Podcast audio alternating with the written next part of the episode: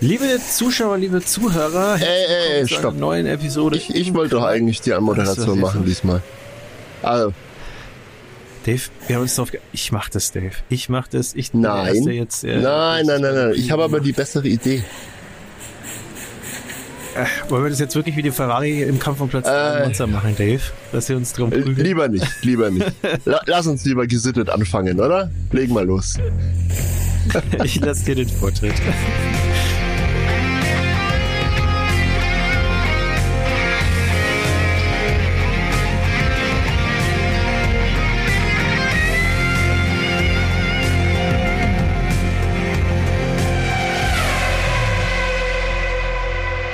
Also, liebe Zuhörer, liebe Zuschauer, herzlich willkommen bei einer neuen Folge des Im Kreisfahren Podcast. Jetzt darf ich doch die Antwort machen. Sehr schön. Das freut mich sehr. Schön, dass ihr wieder dabei seid äh, und uns ein bisschen lauscht. Unsere Gedanken zum Grand Prix von Italien in Monza präsentieren wir euch hier in Toi Toi Toi. Ich klopfe dreimal auf Holz in hoffentlich weniger als zwei Stunden. Vielleicht anderthalb. Mal gucken, was wir schaffen. Ähm, wir, das sind wie immer eure, ja, Formel 1 Talker, Podcaster des Vertrauens. Zum einen bin das ich, der Dave, und zum anderen mein kongenialer Partner, mein Wingman bei Ferrari. Es ist der wunderbare Sebastian. Sebastian. Sebastian. Sebastian. Ja, hi, Ja. grüß dich. Ja. Formel 1 in Italien. Was Hi. ging denn da ab? ja. Was sagt man eigentlich äh, auf Italienisch? Ist es dann Formula Formula Uno? Ist es Uno. dann, äh, auf, also Glaube Spanisch schon. das Glaube schon. Ja, ist es dann auch so. Ja. Naja, wir haben ja ähm, äh, spanischen äh, Anteil auf dem äh, Podium gehabt, sehr, sehr hart erkämpft mit Carlos Sainz. Da werden wir heute auch noch ausführlich drüber sprechen. Das war nervenzerfetzend. Äh, vielleicht eines seiner besten, vielleicht sogar sein bestes Rennen überhaupt in der Formel 1. Äh, der ist jetzt auch äh, schon eine Weile dabei.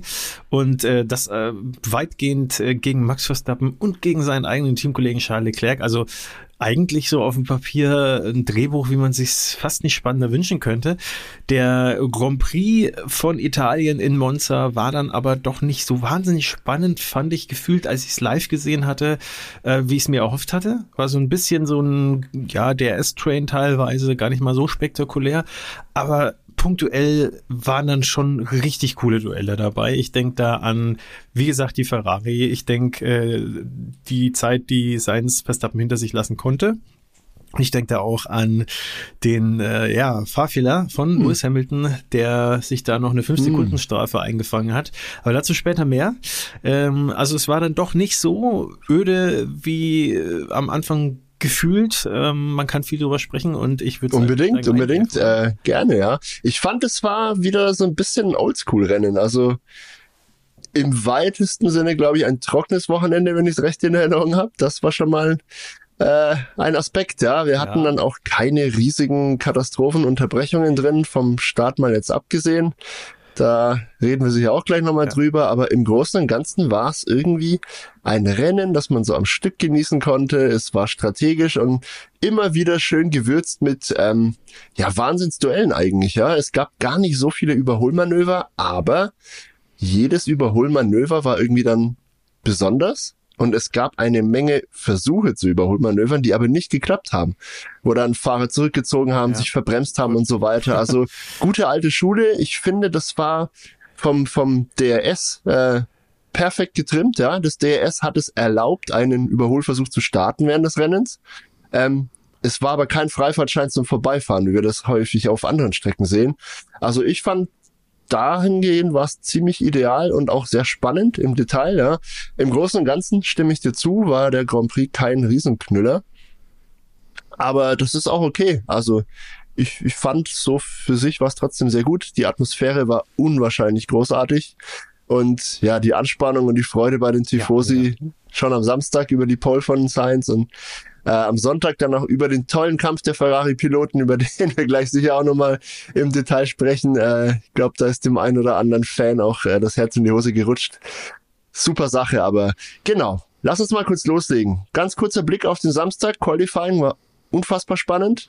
Zwischen den ersten drei lagen nur 0,067 Sekunden, also ein Hauch von nichts. Carlos Sainz hat sich hauchdünn die Pole geholt. Vor Max Verstappen, vor Charles Leclerc.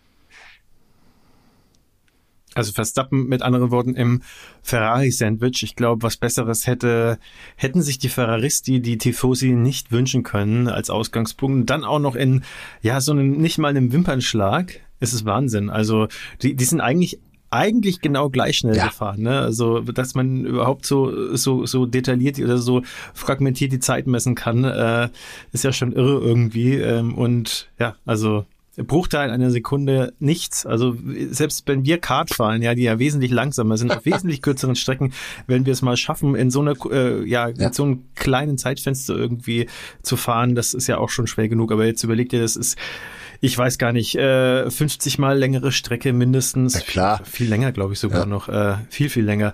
Äh, und äh, Autos, die ein Vielfaches fahren von dem, was wir in unseren Popelcuts da auf, äh, mm. auf die Strecke bringen. Ja, also man musste schon auch mal kurz würdigen, was das überhaupt heißt. Und Ferrari hat äh, vieles richtig gemacht. Die haben nämlich äh, das, die Autos äh, auf Performance getrimmt und ich hatte eigentlich ehrlich gesagt schon ein bisschen die Befürchtung, mh, hm, dass sie die Motorleistung so weit aufgedreht haben, dass am Ende beide Ferrari ja in Rauch aufgehen äh, würden. Das hatte ich tatsächlich für mich so im Kopf als realistisches Szenario irgendwie ausgemacht. Ist aber dann zum Glück nicht passiert. Äh, ich hätte es nämlich auch Ferrari nicht gegönnt. Und äh, ja, auch Boxenstopp-mäßig eigentlich, äh, korrigiere mich, wenn ich falsch liege, aber kein, muss ja leider fast sagen, Ferrari-typisches Fiasko, sondern das haben sie diesmal wirklich gut hinbekommen. Haben alle Energie gebündelt, sich komplett zusammengerissen und wenn sie den Rest der Saison vorher und nachher auch so performt hätten oder würden, boah, dann wäre es richtig spannend. Hätte, wäre, wenn. wäre, ja. Ja, also war, war eine super Leistung auf jeden Fall. Ähm, Science, wie gesagt, hauchdünn vorne. Da sind die Ferraristi schon ziemlich ausgeflippt. Ich fand, er hat sich's absolut verdient. Wir hatten den ja auch äh, bei unseren, bei unseren Predictions, bei unseren Tipps schon vorne dabei. Also er ist gut in Form mhm. zurzeit. Und man hat gesehen, er war richtig fokussiert. Er hatte richtig, richtig Bock auf das Wochenende zu Hause und wollte da unbedingt äh, eine gute Leistung zeigen. Das hat er geschafft. Ähm, ein anderes Team, das das nicht geschafft hat, war Alpine zum Beispiel. Über die würde ich ganz gerne noch reden. Die waren schon im Qualifying unterirdisch. Ähm, haben das ein bisschen noch Weiß man ja, dass genau, genau. Wollte so gerade sagen. Ne? Also äh, Motorleistung. Sie haben das auf die Motorleistung geschoben. Ähm, ja, ist natürlich nicht ideal, wenn dir da 20, 30 PS fehlen. Das wird auf so einer Highspeed-Strecke wie Monza dann leider deutlich bestraft. Äh, ja, da ging gar nichts. Platz 17, Platz 18 für Alpine ist eigentlich äh, ziemlich unwürdig. Einer, für den es noch schlechter lief, war Lance Stroll. Wollen wir über den kurz noch ein paar Worte verlieren? Der kam am Freitag gar nicht zum Fahren. Im ersten freien Training ähm, war ja Felipe Drugovic in seinem Aston Martin. Ein ja ganz regulär angesetzter Rookie-Test sozusagen, den äh, ja jede Mannschaft durchführen muss, zweimal in der Saison. IP, äh, Quatsch, Aston Martin hat sich dann für das FP1 in Monza entschieden. Im FP2 hat er, glaube ich, ein oder zwei Runden geschafft zu fahren, der gute Lance Stroll, und dann ist äh, ein Defekt in seinem Auto aufgetreten. Das heißt, auch er äh, kam da nicht zum Fahren, hatte sozusagen null Erfahrung und die ersten relevanten Kilometer hat er dann am Samstag abgespult er hat sich das gesamte Wochenende nicht mehr wirklich davon erholt, dass ihm da so viel ja, Arbeit, Praxis, äh, Setup und so weiter fehlt. Ne? Mit Abstand letzter im Quali ja, und im Rennen lief es auch nicht viel ne? besser. Ja. ja. Aber gut, kommen wir doch mal zum Rennen. Oder? Da gab's Hast aber, du noch? Ja, genau. Also da gab's ja, nö, also wir können den Übergang direkt machen. Da gab's ja einen, der äh, noch mehr Pech oder ja noch, wie soll ich sagen, ein schwärzeres Wochenende erlebt hat, als es äh, bei Lance Stroll der Fall war. Und das war jemand, der auch für ein, naja, man kann es ja eigentlich italienisches Team fast nennen. Ne? Äh, das ehemalige Minardi-Team, also hochgradig äh, italienisch so, und die Fabrik steht immer noch genau, in Faenza. Also. Hochgradig italienisch.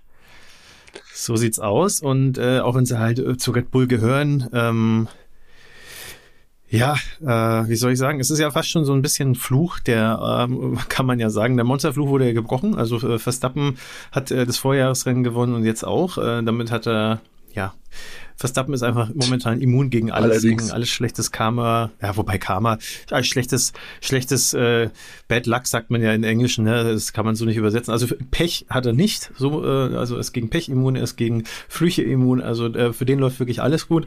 Und äh, bei Alpha Tauri, ja, äh, ich weiß nicht, für De Vries lief es nicht besonders äh, toll in der Saison. Der musste dann nach zehn Rennen raus, äh, wurde gegangen Der äh, Daniel Ricciardo, über den sich alle gefreut haben, dass er jetzt dann doch wieder da ist, äh, hat sich dann gleich mal die Hand gebrochen nach zwei Rennen oder drei Rennen waren es ja eigentlich dann. Pff, ja, würde mich freuen, wenn das zu Japan schafft. Singapur heißt ja, äh, wird er eigentlich so gut wie. Sieht im Moment eher aus, als wäre es erst Japan Katar, habe ich heute erst äh, gehört, gelesen. Genau, mhm. Japan ist auch, steht auch in den Sternen. Ja, und äh, jetzt, gut, Sonoda ist da vergleichsweise glimpflich weggekommen, aber ich meine, da wird sich kein Fahrer freuen, wenn er schon in der Einführungsrunde sein Auto abstellen muss, äh, das dann aus allen äh, Schlitzen raucht und genau das war bei ihm der Fall.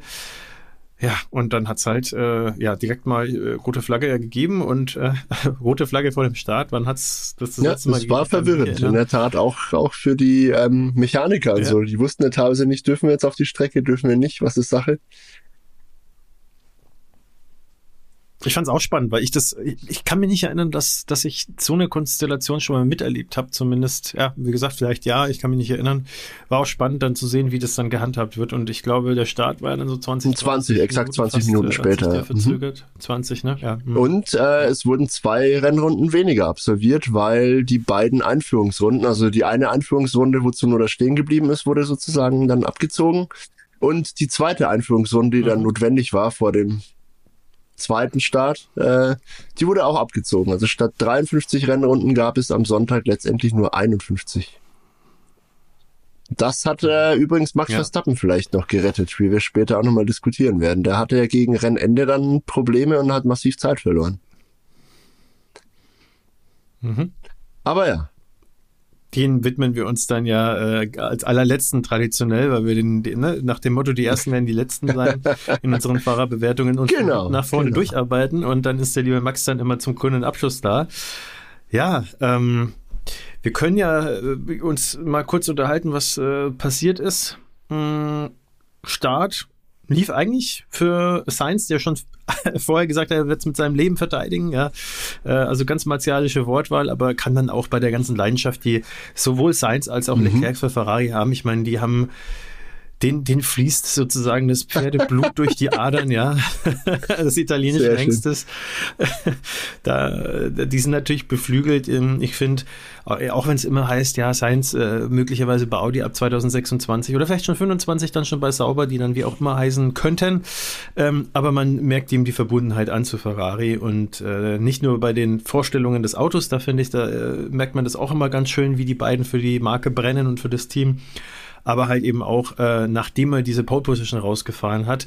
Und auch da muss ich sagen, habe ich mich dann umso mhm. mehr auf den Sonntag gefreut und ich wurde nicht enttäuscht, ja. weil der Start, der war eigentlich genauso, wie man sich wünschen konnte als äh, unabhängiger Formel 1-Fan, sage ich mal, und vielleicht sogar als Verstappen-Fan, weil was willst du als Verstappen-Fan, wenn der gleich irgendwie am Start davon fährt, da schaust du lieber, mhm. wie der halt kämpft, weil wenn jemand kämpfen kann, ist es Verstappen und Sainz hat bewiesen, dass er es auch kann in die andere Richtung, also wie der verteidigt ja. hat, alle Achtung. Es ne? lief ja super, ich fand, der Start war insgesamt sehr gesittet, was für Monza auch schon unüblich ist, dort sehen wir gerade eingangs der ersten Schikane oft äh, schon viel Kleinholz ja. nach dem Start, ja. Äh, das, das haben die Formel 1-Piloten alle bravourös erledigt. Da gab es eigentlich, glaube ich, kaum Berührungen oder so. War alles sehr sauber. Überraschenderweise, aber erfreulich, ganz klar. Ja, und dann hat äh, im ersten Rennabschnitt 14 Runden lang sich der Carlos Sainz wirklich den Wolf verteidigt, wie du gerade schon gesagt hast. Äh, hat es super gemacht. Also hat wirklich äh, immer geguckt, wo, wo kommt der Verstappen, wie versucht das, was kann ich dagegen tun. Äh, war auf allen entscheidenden, äh, ja, in, in allen entscheidenden Kurven immer eine Nasenlänge voraus gerade noch. Hat sehr spät bremsen können auch immer in die erste Schikane rein vor allem. Das hat ihm auch oft das Leben gerettet. Aber man muss natürlich auch sagen, er hat sich bei dem ganzen Verteidigen auch seine Reifen ein bisschen äh, überbeansprucht. Also er hat seine Reifen härter rangenommen, als es sonst getan hätte, wenn er ganz normal hätte fahren können. Äh, das wurde ihm dann ja mit der Zeit zum Verhängnis in Runde 14, wie gesagt, war es dann so weit, dass sich minimal verbremst in die erste Schikane rein. Das ist so ein, na, Viertelfehler vielleicht, den darfst du dir gegen den Verstappen einfach nicht erlauben. Sofort hat sich der Verstappen daneben gesetzt, hat ihn aufgeschnupft und ab da war es dann, ja, vorbei sozusagen, ne? Ähm, aber sehr gut auch von Verstappen, dass er so lange geduldig gewartet hat. Er hat es immer mal wieder probiert, mal links, mal rechts, äh, hier und da, hat versucht, sich den Carlos Sainz zurechtzulegen, aber er kam einfach ums Verrecken nicht vorbei. hat dann abgewartet, äh, da gab's noch Boxenfunk äh, Funk ein bisschen, so ey, ich glaube, dem gehen die Reifen schon langsam ein, der rutscht hier und da, also es hat Max Verstappen an seine Boxencrew gefunkt. Der hatte da noch es kam recht schnell. Ne? Es war relativ früh schon. Ich glaube schon so 5, 6, 7. Fünf schon. Da hat er ja. schon bemerkt, so langsam mhm, ja. überhitzen die Reifen beim Science. Äh, also, dass die das überhaupt merken, ne? Wahnsinn. Fand ich, fand ich schon sehr beeindruckend. War vielleicht auch so ein bisschen so ein Psychospielchen, aber äh, ich kann mir vorstellen, ja, ja. dass es auch so war. Ne? Also ich meine, er war ja direkt dahinter, ähm, das merkst du auch. Äh, ist, ja, ist ja lustig, man kann ja, äh, obwohl es äh, komplett andere Fahrzeugklasse ist, äh, das Ganze vom Kartfahren merkt ja. man es ja auch. Ne? Man beobachtet seinen äh, vorher rausfahrenden äh, Fahrer, Fahrerin und äh, guckt sich dann schon aus, ne? ob man es dann nutzen kann, ist die andere Sache, aber man merkt dann schon, okay, wo haben die Probleme, wo werden sie nervös und äh, Verstappen hat, äh, gut, er hat auch ein Auto, mit dem ist er dann innerhalb von kürzester Zeit auch davongezogen, aber Früher war es halt so, da hatte die Brechstange rausgeholt. Ähm, wir erinnern uns noch an 21. Ich will gar nicht sagen, wer da die Schuld hatte, ne, gegen Hamilton. Fakt ist aber, dass ja. halt beide rausgeflogen sind. Äh, ich sag mal so, ich kann mir vorstellen, äh, ohne jetzt die Weltmeistertitel, die er im äh, Gepäck hat sozusagen und ohne diesen galaktisch überlegenen Red Bull plus seine äh, fahrerische Brillanz, wäre er wahrscheinlich auch ne, mit der Brechstange, wenn die jetzt irgendwie ein Punkt auseinander werden in der Weltmeisterschaft und der da nicht irgendwie gereift ist, mhm. sozusagen als Person, ähm, äh, durch. Und das ist er halt in, momentan nicht mehr, vielleicht auch nicht mehr generell, man weiß es halt nicht. Äh, aber Fakt ist, dass er das schon clever gemacht hat und äh, es hat sich auch ausgezahlt. Ne? Er hat dann auch genau gewusst, jetzt warte genau. ich einfach, jetzt setze ich den unter Druck und ob er einen Fehler macht, weil er nervös wird oder weil die Reifen halt dann nicht mehr können, ist ja eigentlich egal, aber ich komme vorbei und wenn ich vorbei bin, dann bin ich halt so gleich weg und so natürlich. natürlich auch. Ja, Sergio Perez hat sich deutlich schwerer getan und hat einfach länger gebraucht. Er musste allerdings auch beide mhm. Ferrari überholen.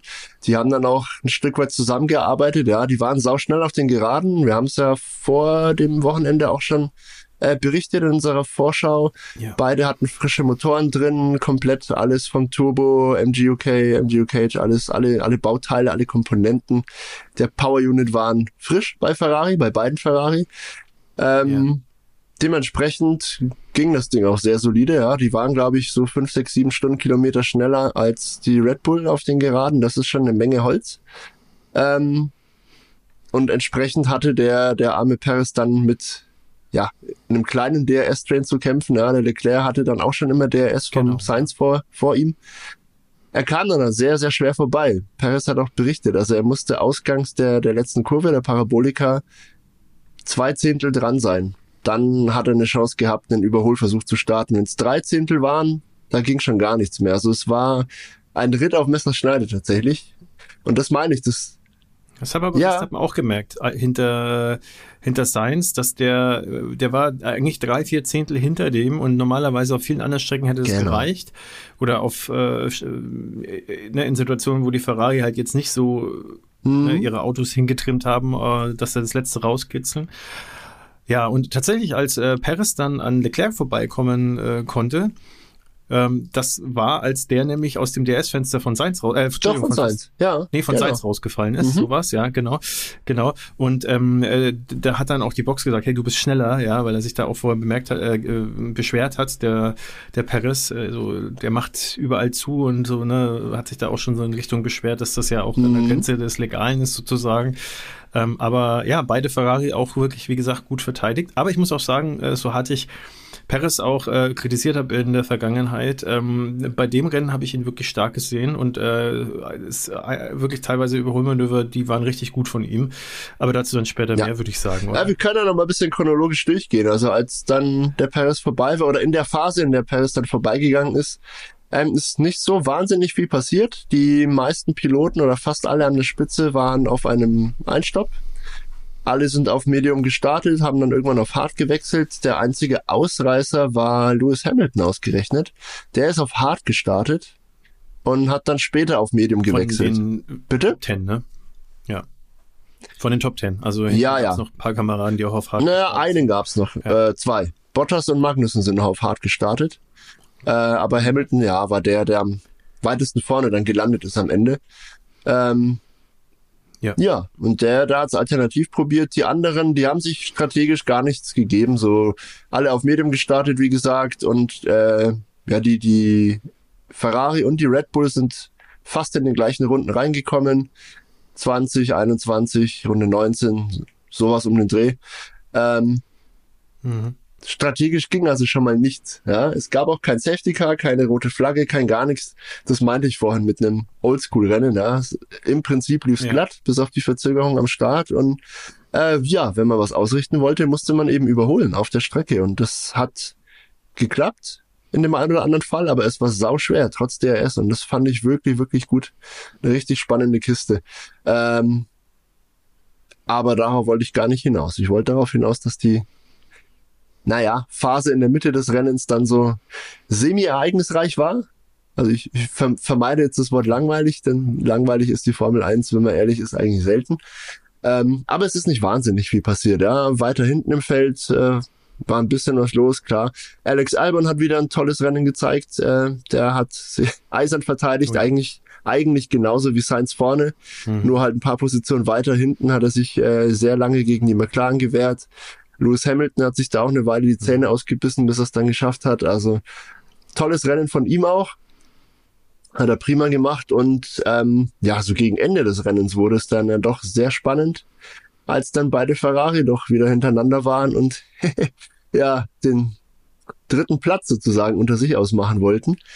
Da gab es einen heftigen Kampf äh, und ich habe die beiden schon tatsächlich verunfallen sehen. Ich weiß nicht, äh, wie du das äh, ja aufgenommen hast, aber mir ist das Herz ab und zu mal stehen geblieben. Ja. Ich hätte beiden Fahrern gegönnt, den dritten Platz.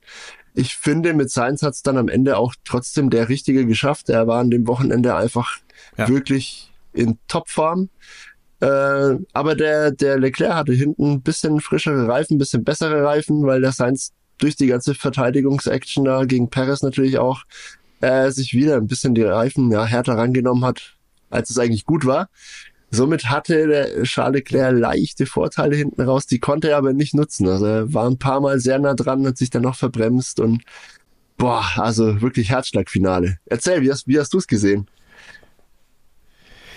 Ja, für mich waren die ersten 14, die letzten sieben bis zehn Runden so die mhm. äh, heißen Runden sozusagen in dem Rennen. Also ich sehe es genauso wie du.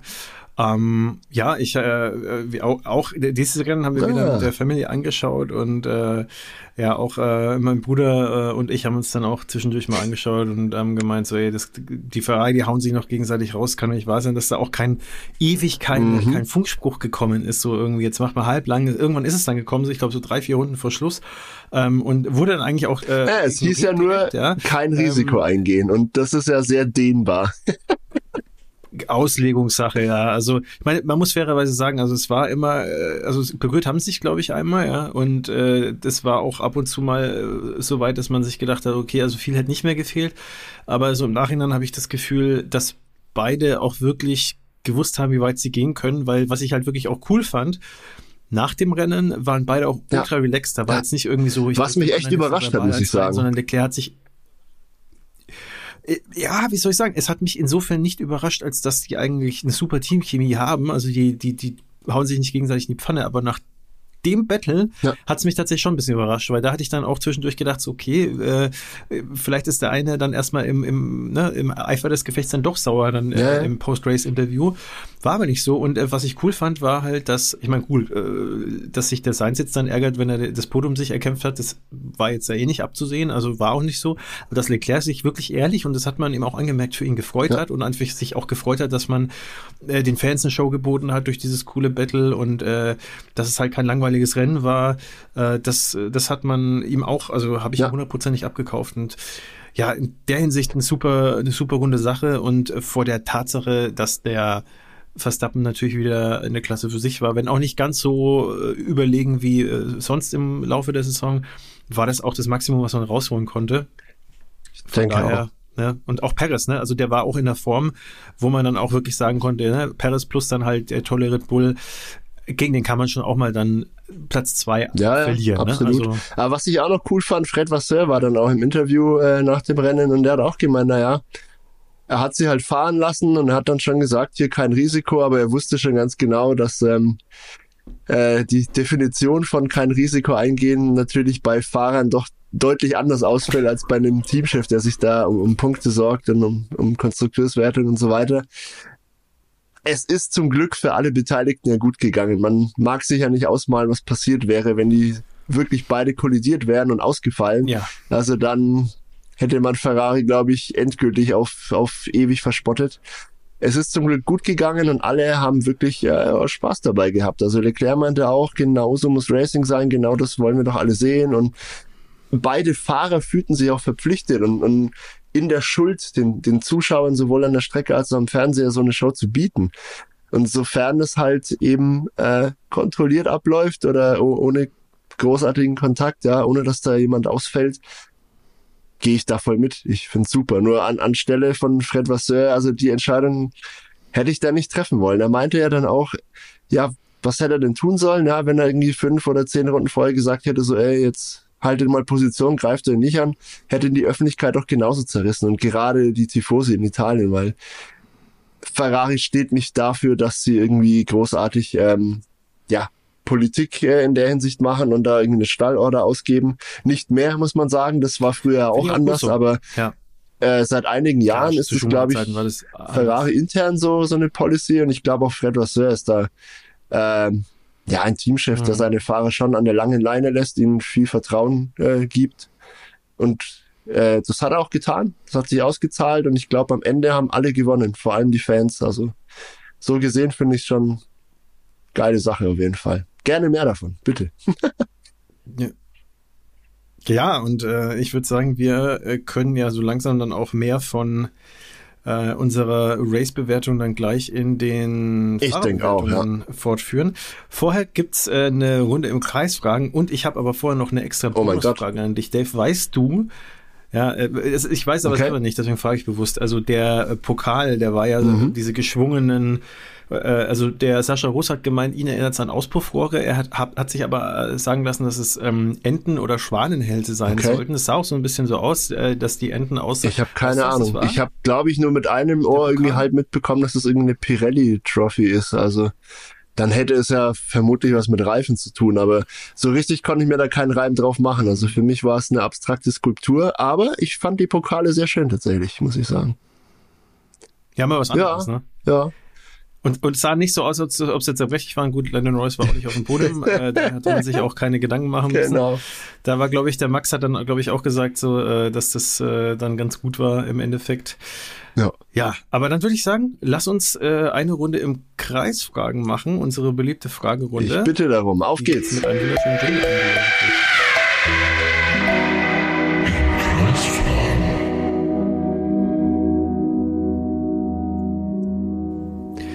Ja. Dave, äh, wir, äh, wie viel steht's? Es steht 8 zu 4. Ich habe mittlerweile nachgeschaut. Wir haben letztes Mal auch äh, keine ja. Punkte geholt beide.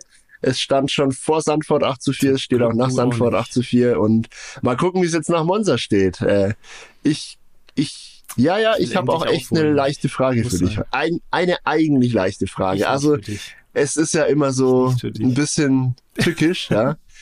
Aber gut, wer, wer möchte denn anfangen? Magst du anfangen? Soll ich? Wie schaut's aus? Hm, das letzte Mal habe ich, glaube ich, äh, zuerst. Ja, dann stell, stell doch du zuerst. Ah, so, Schauen wir doch mal. Dann, ja, ich stelle zuerst die Frage. Äh, ich äh, ich okay. hätte jetzt zwei Varianten. Willst du die schier unmögliche äh, beantworten oder willst du das halbwegs? Also eine, eine halbwegs Chance hätte ich schon ganz gern. ja, ich habe ein bisschen Angst, dass du bei der halbwegs Chance, dass so. es leicht ist für hm. dich. Äh, aber die Alternative wäre dann schon irgendwie Level. Äh, Na, oder Ahnung, pass auf, dann machen wir erstmal die schwere Variante und wenn, wenn das absolut unmöglich ist, kannst du es vielleicht ja abmildern. Ist das möglich? Die schwere ist schwer. also, das ist eigentlich fast schon eher eine Schätzfrage. Okay. Äh, okay. Bin also gespannt. Let's go.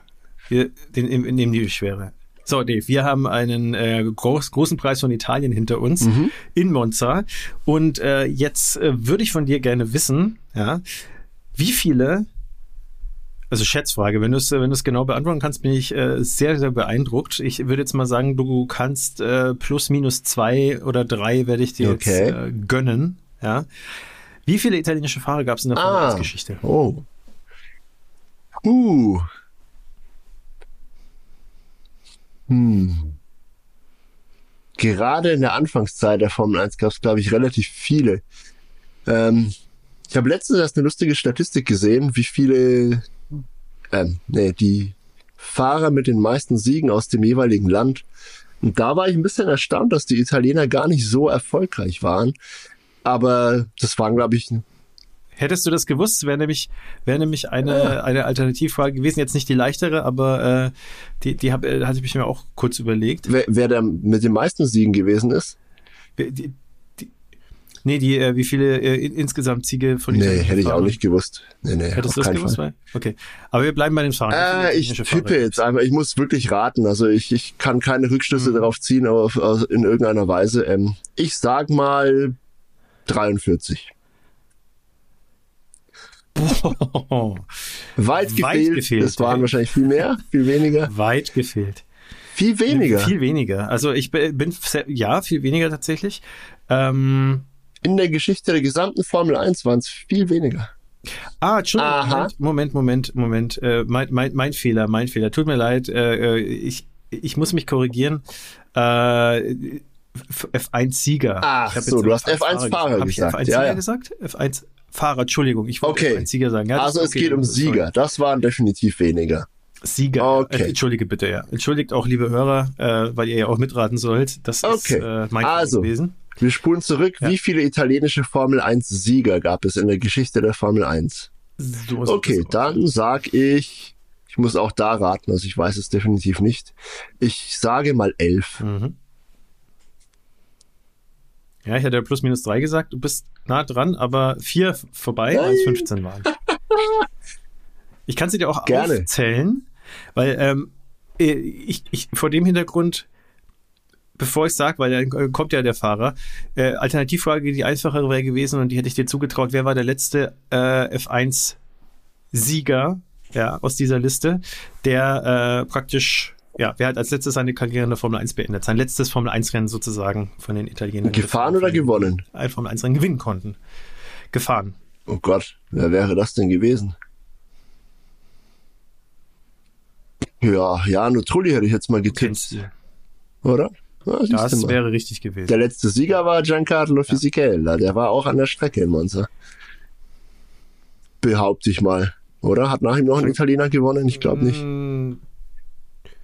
Giancarlo Das war dieser Glückssieg damals im Jordan in Brasilien. Egal. Ja, das war. Auf jeden das? Fall kein Punkt für mich. Das ist schade. Ach so, der letzte, der Genau. letzte Sieg meinst du, ja. Okay, äh, ich habe jetzt, ja, genau. Da hast du natürlich recht.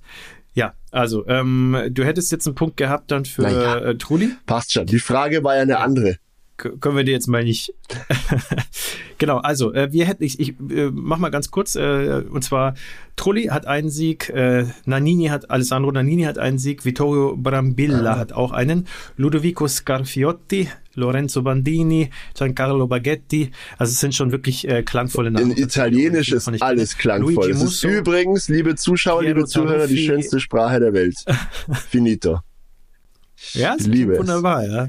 Luigi Fagioli. Ich hoffe, ich sage das äh, richtig. Und dann kommt einer, der hat zwei Siege, Leo De Elio De Angelis. Angelis, ja. Und dann kommt mit drei Siegen Giancarlo, ja, äh, genau, Giancarlo Fisichella.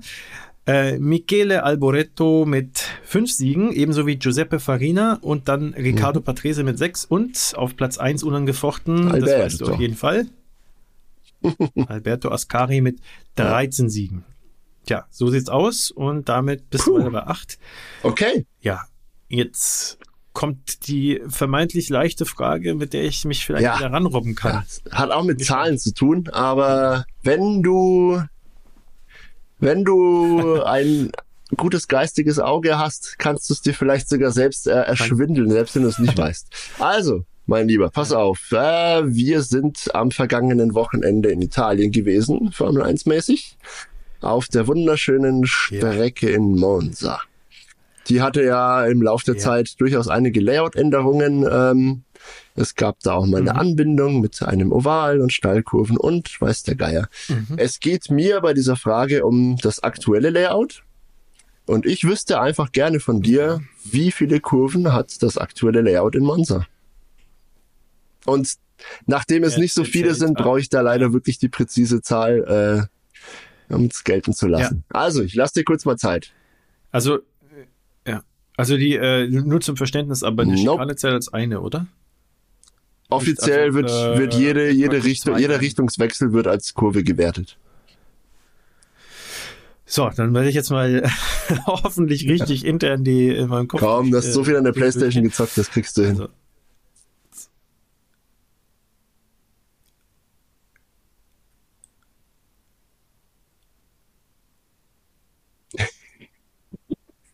Neun? Fahr nochmal genauer ab.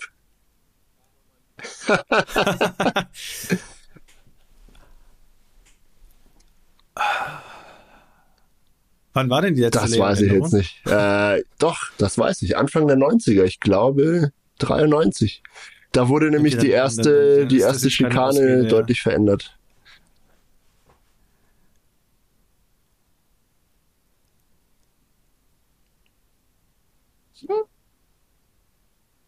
Wie gesagt, jede Richtungsänderung zählt als Kurve, offiziell betrachtet.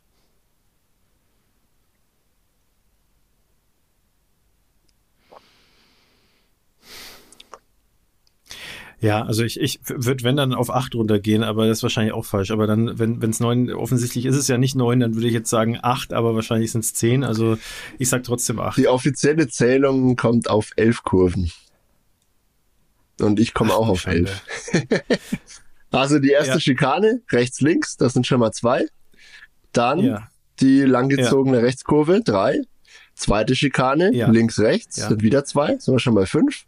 ja. Lesmo eins, Lesmo zwei. Dann Variante Ascari, links, rechts, links, dann sind wir bei zehn. Und Parabolika rechts rum, elf. ja. Hm. Schade. Dann bleibt's beim Ja. 8 zu 4, immer noch. Zu viel wei- äh, weiter. Zwei Gut, Versager. Äh, das habt ihr bestimmt besser Äh, gemacht, liebe. oh Mann. Ja. So viel zum Thema leichte Fragen. Ja, ja, ja. Tja. Ich muss mich öfters Ja. mal an die Playstation hocken. Ich hätte mir die PS5 kaufen sollen und äh, äh, Monster fahren. Ich habe eine und ich benutze sie exakt nie, weil ich keine Zeit habe. Wir sind somit im Kreisfahren beschäftigt, liebe Ja, ich glaub, Hörer. eins der äh, ersten Spiele. keine Zeit zum Zocken. Ja. Eins der ersten Spiele, glaube ich, wäre tatsächlich Formel 1 äh, 2023, das mir holen würde. Ja, hätte mir in dem Fall sehr viel gebracht, hat's mir aber nicht, weil ich es nicht gemacht habe. Von daher war es mit einer weiteren Runde.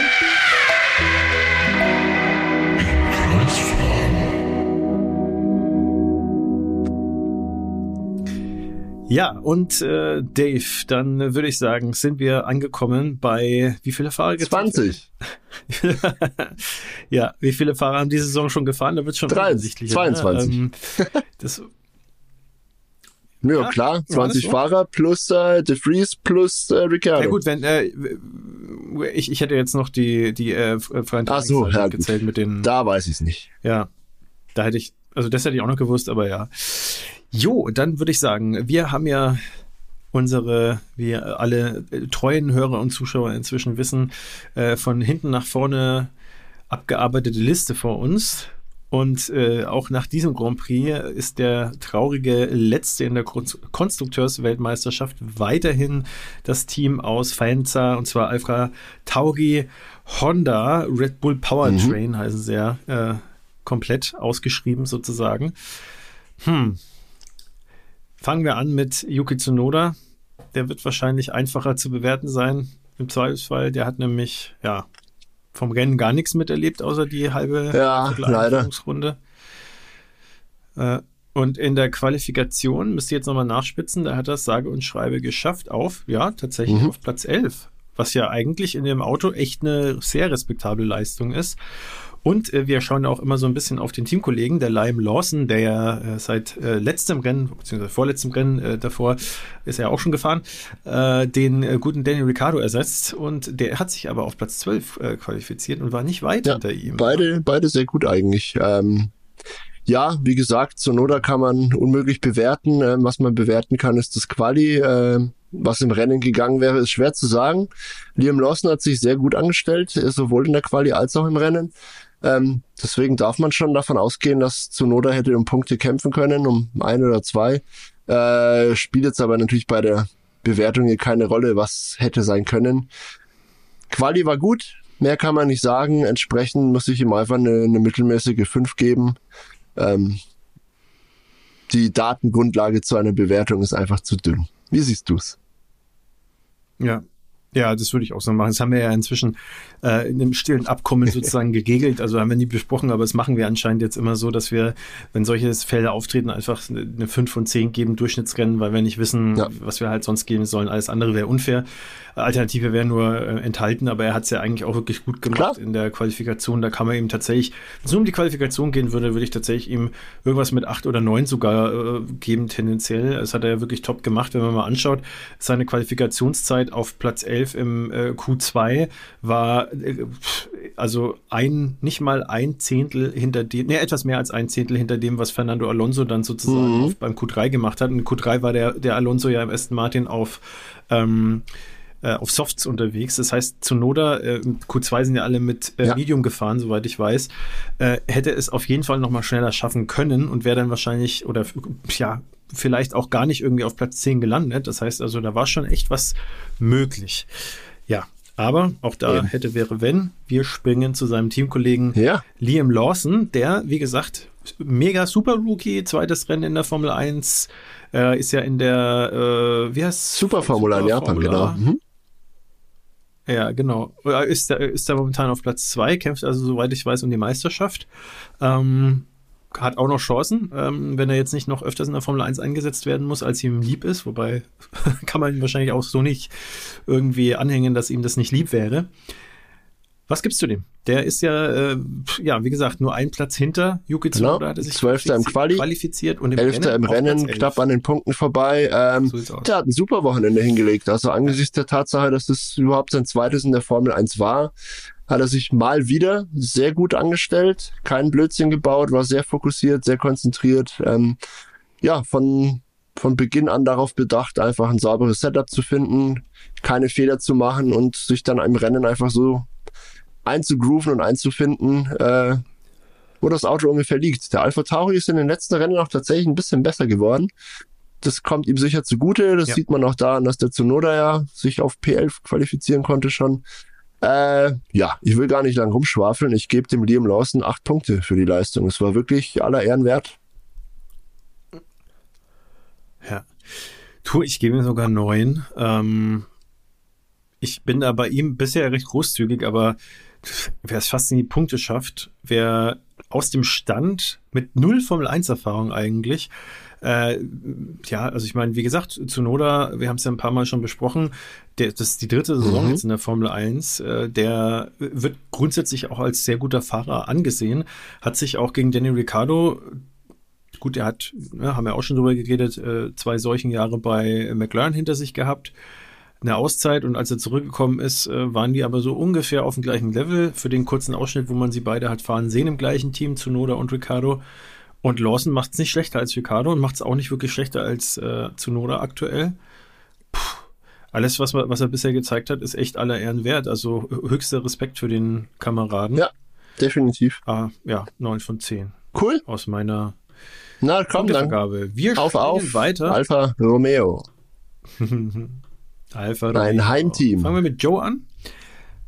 Ja, äh, Joe äh, ist zwar nicht aus Italien, aber hat sich äh, qualifiziert äh, auf Platz 16, hat es also nicht ganz in Q2 geschafft und ist dann im Rennen, ja, musste, musste äh, keine Federn lassen, sondern hat sich ein bisschen nach vorgearbeitet, ist 14. geworden und äh, damit vier Plätze hinter seinem Teamkollegen Bottas. Ja, den, ja, der noch zwei Plätze vor ihm im Qualifying war. Also er war, ist outqualified worden und outperformed worden im Rennen von Bottas und äh, selber, ja, was sagst du zu ihm? Ja, war ein relativ, relativ unauffälliges Wochenende vom Chinesen. Äh, es war eigentlich auch nicht viel zu erwarten von Alfa Romeo. Die haben zwar ein kleines Paket gebracht, äh, speziell für Monza, äh, Flügel insbesondere. Mhm für, für eben niedrigen Luftwiderstand. Äh, der Alfa Romeo ist aber grundsätzlich ein relativ ineffizientes Auto. Also er hat relativ viel Abtrieb, aber der ist nicht so effizient. Ein Problem, das auch äh, McLaren eine ganze Weile hatte zum Beispiel. Äh, ja, angesichts dieser Tatsache war das alles in dem Rahmen, wie man das von ihm erwarten konnte in dem Auto, finde ich. Äh, dass der Bottas dann so weit nach vorne gekommen ist, war einer Top-Leistung von Bottas geschuldet mal wieder. Das, das hat er wirklich gut gemacht und bisschen Glück war auch dabei, weil Oscar Piastri ja dann letztendlich federn lassen musste gegen Rennende und nochmal zurückgefallen ist nach seinem äh, späten Boxenstopp und dem Flügelwechsel. Da sprechen wir sicher gleich noch drüber. Aber dem Joe Ganu würde ich für diese Leistung 6 von 10 geben. Das war jetzt nichts super berühmtes. Er ist nicht positiv aufgefallen, aber auch nicht negativ. Er hat die Erwartungen erfüllt, würde ich sagen, die man haben konnte an den Alfa Romeo Piloten in Monza. Was meinst du? Ich würde ihm eine 5 von 10 geben, ähm, weil man gesehen hat, dass Bottas, auch da muss ich aber sagen, da kommen wir gleich dazu, wirklich eine super Leistung von Bottas, äh, hat es aber deutlich besser gemacht, äh, vor allem im Rennen, also es wäre da mehr drin gewesen. Und er hat ja auch vorher schon mal gezeigt in der Vergangenheit, dass er mit Bottas eigentlich mithalten kann oder ihn überflügeln kann. Deswegen glaube ich, dass er da sein Potenzial einfach nicht ganz äh, mhm. abrufen konnte, zumindest es nicht geschafft hat mir ist jetzt auch nichts bekannt, was irgendwie so äh, autotechnisch oder irgendwie versauter Boxenstopp nee. oder so äh, war, glaube ich, nicht der Fall bei ihm. Äh, das heißt also, man kann es ihm schon irgendwie zuschreiben, deswegen würde ich bei ihm eine 5 von 10 und äh, bei Bottas. Ja, sprechen wir doch gleich über Bottas. Bitte? Lass ich dir den Vortritt? Ja. Dann lasse ich dir den Vortritt, aber wer dann. Gern, ja, ja. Ich also ich gebe dem Bottas äh, 8 von 10 Punkten. Er hat, äh, wie gesagt, eine super Leistung gezeigt, war im Qualifying schon äh, in Q2. Das ist auch nicht so selbstverständlich für einen Alfa Romeo Piloten in diesem, äh, in diesem Jahr. Hat sich also ordentlich qualifiziert. Im Rennen war er einer von nur drei Piloten, glaube ich. Ich schau mal schnell nach. Eins, zwei, drei, genau. Wir hatten es eingangs schon besprochen. Es gab eben diese drei Piloten, die auf einer alternativen oh, Strategie unterwegs waren. Also erst auf Hard und dann auf Medium. Bottas war einer davon. Ähm, die Strategie hat er dann auch relativ gut umgesetzt. Er hat dann noch äh, auf der Strecke Piloten überholen können. Äh, ja, also war schon fast wieder ein bisschen der alte Bottas aus Mercedes-Zeiten. Ein bisschen mehr Biss, bisschen, der hatte einfach Bock, ja. Und auch er profitierte dann am Ende vom, ähm, ja, Oscar Piastri, der dann nochmal zurückgefallen ist, hat sich aber dann den Punkt, den er geholt hat, wie ich finde, auch redlich verdient. Daher, von mir gibt's noch ein paar oben drauf. Acht von zehn für Valtteri. Was meinst du? Ja, ja, ich äh, habe auch mal kurz damit äh, geliebäugelt, ihm tatsächlich die 9 von 10 zu geben, aber ich gebe ihm auch die 8 von 10. Ähm, da hätte er aus meiner Sicht im Qualifying vielleicht noch ein ja. bisschen mehr rausreißen können, dürfen. Äh, Im Endeffekt war er ja eineinhalb, eineinhalb, zwei Zehntel hinterm Hülkenberg. Äh, das ist dann ja doch gar nicht mal so ein ganz kleiner Abstand gewesen. Ähm, ja, also viel mehr hätte er wahrscheinlich auch nicht rausholen können, aber ich glaube, 8 von 10 ist wirklich auch äh, eine sehr gute Punktzahl und äh, die hat er sich auch redlich verdient. Also wirklich starkes Rennen und ich freue mich auch für ihn, weil er viel Pech hatte am Anfang der Saison. Ähm, man hatte auch das Gefühl, dass er vielleicht nicht mehr so hungrig ist, aber da hat er jetzt wirklich gezeigt, dass es noch in ihm steckt und ich fände es cool, wenn er äh, das bestätigen kann in den nächsten Rennen bis Saisonende, weil äh, ich meine, es steht ja fest. Ich weiß, Verträge heutzutage mhm. bedeuten auch nicht mehr so viel, ist ein bisschen wie im Fußball teilweise, aber er ist ja offiziell für nächstes Jahr auch weiter in dem Cockpit und da würde ich mich schon sehr freuen, wenn er da wieder zur Altersstärke findet. Und ich glaube, es gibt kaum, kaum Leute, die äh, Walter Ich glaube auch. Also von daher. Super Typ, ja. Alles klar, kommen wir zu Haas.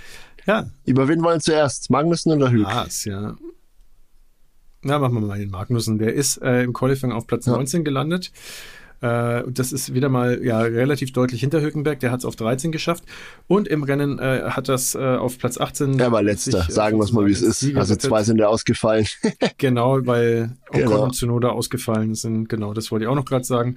Äh, tatsächlich da aber dann äh, direkt ja, hinter Hülkenberg. Ja, also für Haas ging überhaupt nichts an dem Wochenende. Ähm, und Kevin Magnussen war dann tatsächlich noch eine ganze Ecke schlechter unterwegs als, als Hülkenberg. Also gerade im Qualifying kann man den Unterschied deutlich sehen. Äh, Im Rennen ging für beide nichts. Da waren sie einfach auf wirklich verlorenen Posten. Äh, trotzdem würde ich dem Kevin Magnussen, boah, ich glaube maximal drei von zehn Punkten geben. Ah, das war wirklich nichts hm. Berühmtes. Letztendlich war er auch im Qualifying schon letzter. Den Stroll muss man da ein bisschen ausklammern, weil der wirklich null Fahrpraxis hatte und einfach kein Setup. Er ist halt mit ja, einem ja. blinden Auto sozusagen da rumgefahren. Ähm, ja. Und auch den hat er gerade mit Mühe und Not noch hinter sich gelassen. Und im Rennen war er dann letztendlich auch hm. auf dem letzten Rang. Das war keine gute Vorstellung. Man, ja, es kommt dann ein bisschen, kann man in den Schutz nehmen, dass das Auto auch wirklich nicht für die Strecke optimiert war. Da erzähle ich dann beim Hülkenberg gleich noch ein bisschen mehr dazu, aber trotzdem ein bisschen, bisschen einen kleinen Hoffnungsschimmer kann man da vielleicht zeigen, so wie der Hülkenberg das gemacht hat. Kurzum, drei von zehn Punkten für Kevin Magnussen von mir. Was kriegt er denn von dir? Ich bin nicht ganz so hart. Ich gebe ihm, ich gebe ihm eine 4 von 10. Äh, ja, ich gebe dir recht. Also die Qualifikation war wirklich überhaupt nichts. Ähm, da war er auch dreieinhalb Zehntel mhm. weg von seinem Teamkollegen. Ähm, ja, war noch halbwegs an Ocon dran, an Gasly, aber pff, ich glaube, die kämpfen wirklich mit äh, stumpfen Waffen sowieso. Also eigentlich noch stumpfer als äh, beim äh, als der Haas äh, vielleicht irgendwie momentan speziell Monster irgendwie zu, zu, fahren imstande ist, weil man muss ja sagen, Alpine, bei denen fällt einfach ohne Ende Motorleistung, das rächt sich einfach. Das kannst du dann auch mit den ja, wildesten Aktionen äh, auch nicht mehr gut machen, weil du hast halt so wenige Kurven irgendwie. Äh, ja, oh, es gibt ein bisschen mehr, als ich das jetzt vorhin dachte, weil wir im Kreis waren, aber äh, nicht genügend, um das wieder rauszureißen. Und äh, ja, also der, der Ferrari-Motor, äh, der kann schon was. Also äh, das hat eben Hülkenberg rausholen können und äh, der Magnussen nicht. Und im Rennen, ja, ähm, schwierig zu sagen, äh, weil man hat ja dann auch gesehen, Hülkenberg hat es ja dann auch nur einen Platz vor ihm geschafft, äh, weil er einfach auch wieder wahrscheinlich federn lassen musste wegen dem äh, wegen dem Reifenverschleiß weiterhin und auch, äh, du wirst es auch gleich ansprechen, Hülkenberg hat ja auch wirklich sehr, sehr deutliche Worte gefunden, äh, was so den Gesamtzustand irgendwie des Autos oder des Teams momentan mhm. angeht. Sehr kritisch ja. gewesen nach dem Zu. Recht. Und äh, deswegen will ich Magnussen nicht zu großen Strick rausdrehen. Vier von zehn. Wir springen zu Hülkenberg und äh, ja, haben wir auch gerade gesagt, äh, 13. Im, in der Qualifikation und vorletzter, sprich in dem Fall halt 17. Mhm. vor seinem Teamkollegen in dem Rennen. Was gibt's zu dem Hulk? Ja, viel mehr kann ich ihm leider auch nicht geben, weil äh, er konnte letztendlich nur im Qualifying zeigen, was so ein bisschen im Auto steckt. Das ist leider auch nicht mehr so viel in Relation zum Rest des Feldes, wie es noch in der ersten Saisonhälfte war. Also Platz 13 ist da wahrscheinlich schon fast das höchste der Gefühle, auf, zumindest auf so einer Highspeed-Strecke wie Monza eben.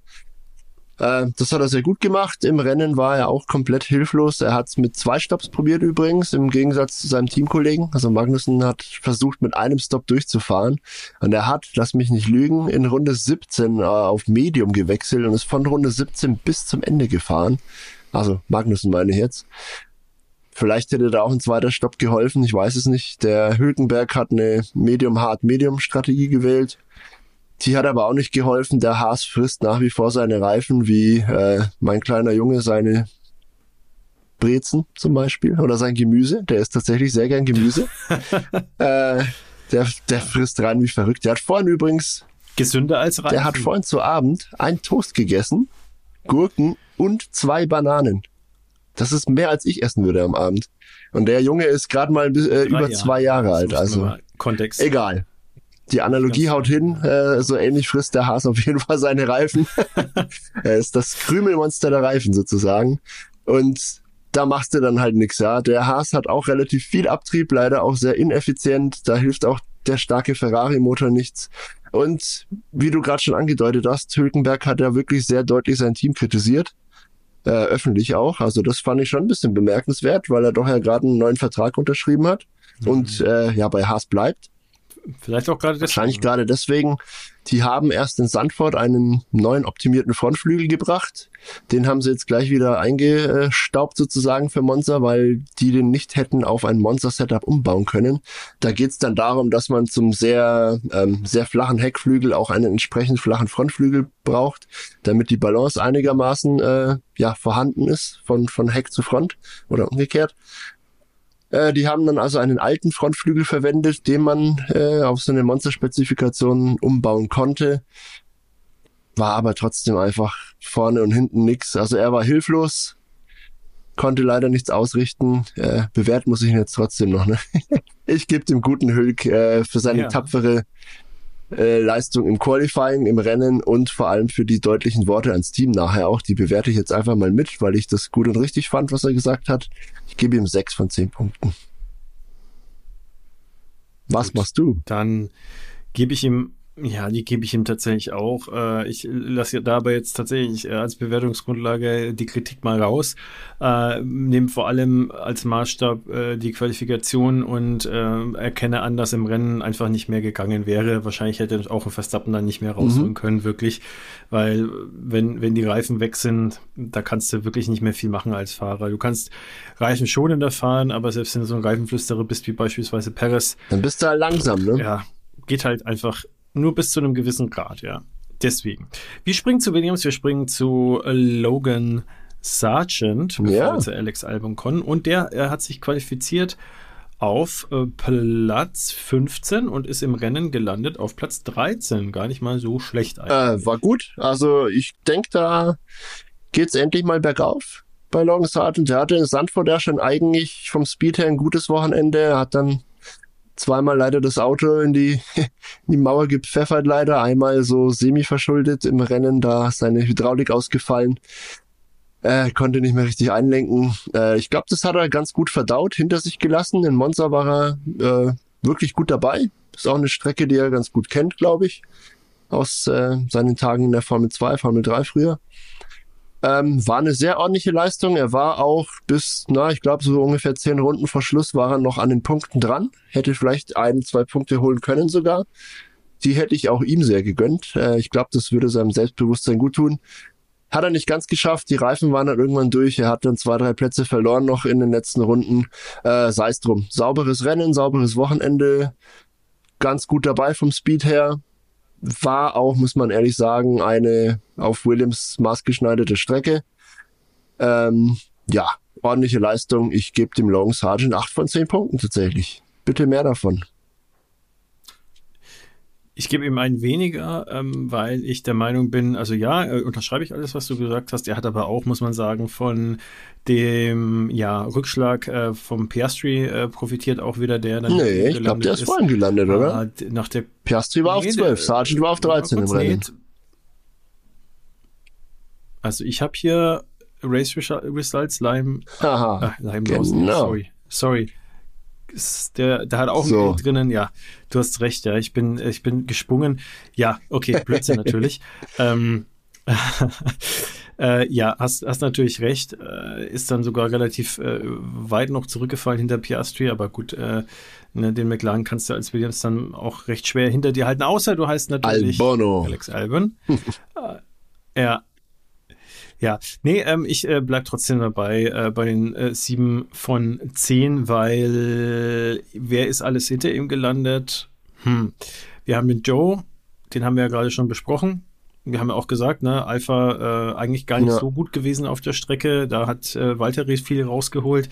Und dahinter halt, ja, Pierre Gasly, der extrem Probleme hatte mit seinem Alpine. Den äh, kommen wir auch später noch dazu. Äh, und Lance Stroll und danach halt die beiden Haas und alles andere dahinter ist ausgefallen. Wie gesagt, nicht schlecht. Äh, dafür, dass er Rookie ist, hat er seine Sache ordentlich gemacht. Ich würde ihm eine 7 von 10 geben, aber auch eine vor dem Hintergrund, dass ein Alpine auf der Strecke in dem Zustand dann auch eher sich verhält wie ein, weiß ich nicht, Alpha Tauri auf anderen Strecken vielleicht. Springen zu Alex Sehr, sehr gerne. und ein ganzes Stück nach vorne äh, damit, denn der hat sich äh, qualifiziert auf Platz 6, äh, musste im Rennen dann einen Platz sozusagen freimachen und ist siebter geworden. Ah, Top-Leistung. Also ich, ich werde auch, ähm, ich habe vorhin schon mal den Vergleich gezogen von, von Albons Rennen zu Carlos Sainz. Ähm, Alex Albon hat die Sache genauso gut gemacht wie der Sainz vorne, nur halt ein bisschen weiter hinten. Äh, ich war ein bisschen überrascht, dass der Williams nicht noch besser ging in Monza. Ich hätte fast schon zuge also dem Albon zugetraut, dass er da vorne in die Top 4, 5 reinfahren kann im Quali vielleicht. Ähm, und auch im Rennen sogar. Ich hatte ja ein Albon Podium getippt. Ganz so gut ging es dann für die Williams-Rakete nicht. Äh, ich ja. glaube, der hatte aber auch im ersten Stint ein bisschen Reifenprobleme. Er kam, glaube ich, früher rein, als er eigentlich wollte.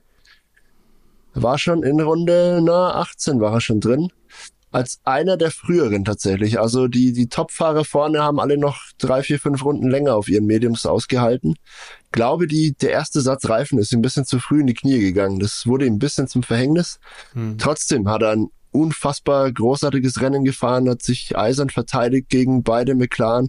Er hat dann auch wirklich, die haben gewitzelt, ja. Alex Albon und Lando Norris waren, glaube ich, zusammen im Interview nach dem Rennen und das sind ja eh Buddies. Also da gab's dann auch wirklich äh, guten Banter, wie man sagt auf äh, Englisch. Ja. Also die kabbeln sich dann und machen ihre Scherze und war super mit anzusehen. Übrigens, kleine Randnotiz, äh, das hat Will Buxton gesagt im, in der Post-Race-Show, die man sich übrigens auch auf YouTube anschauen kann, also die offiziell von, von der Formel 1 produzierte Post-Race-Show.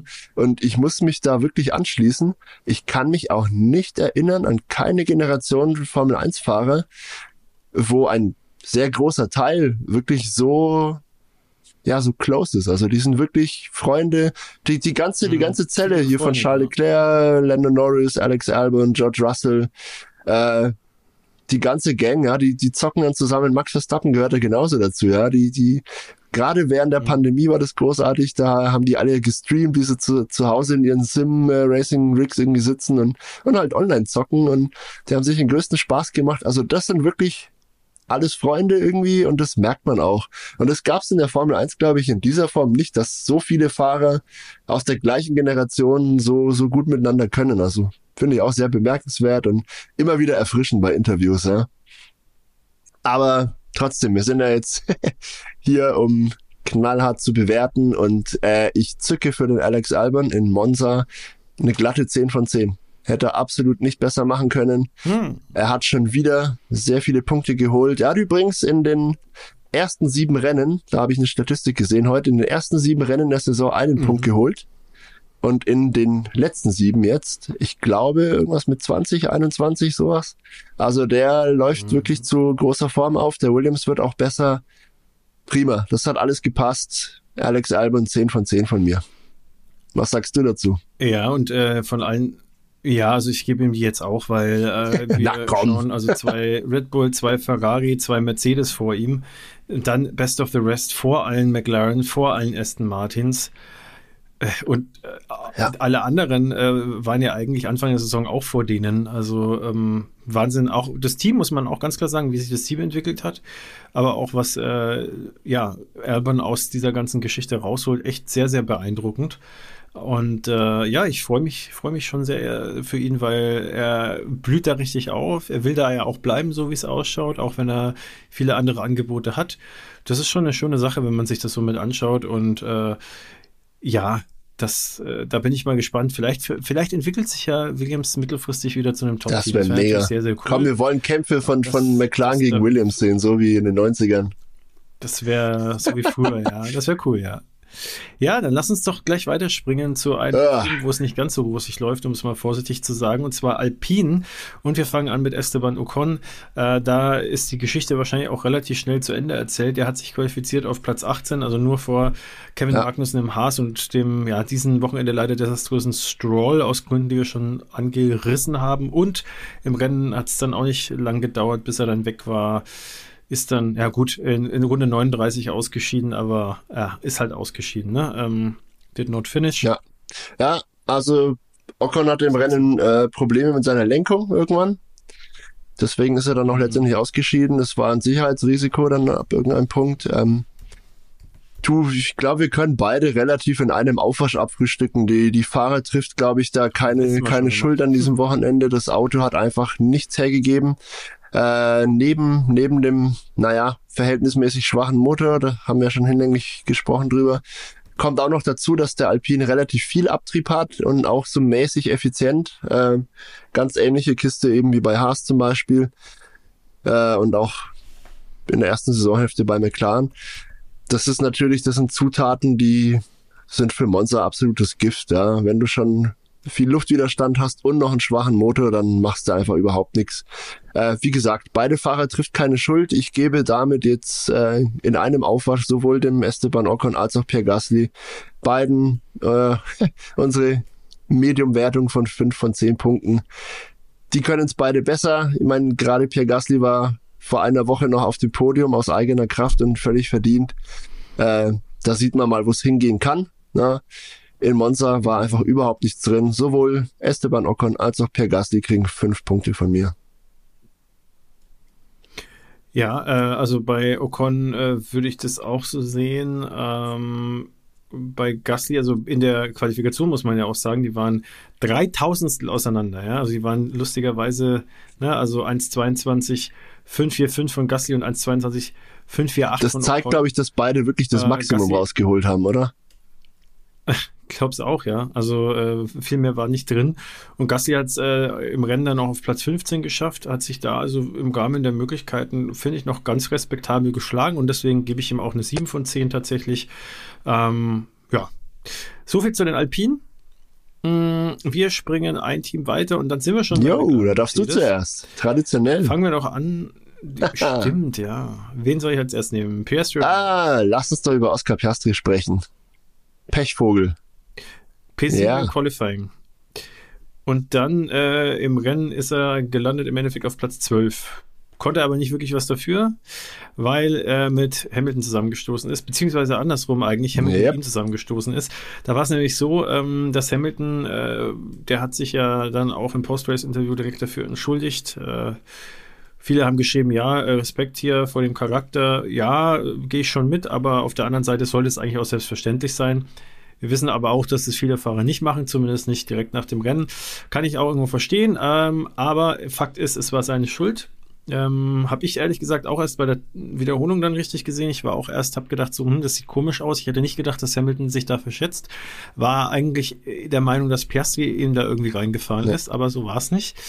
Ähm, sondern Hamilton hatte ihn irgendwie nicht mehr äh, praktisch dort gewähnt, wo er ist, oder hatte er ihn ein bisschen weiter hinten gewähnt, hat dann nochmal zumachen wollen, um wahrscheinlich dann besser die Linie wählen zu, äh, wählen zu können in die nächste Kurve. Ja, Ende vom Lied war Hamilton zu Recht eine 5-Sekunden-Strafe gekriegt. Piastri äh, hat wesentlich mehr Zeit verloren, äh, weil er dann an die Box musste mit einem Schaden und sich da eher reparieren lassen musste. Hat sich dann bei der Gelegenheit gleich neue Reifen geholt, hat gleich mal die schnellste Rennrunde dann kurz danach in den Asphalt gebrannt, hat ihm aber nichts gebracht, weil er nicht in die Top 10 gekommen ist. Wir haben es ja gerade gesagt, zwölfte nur.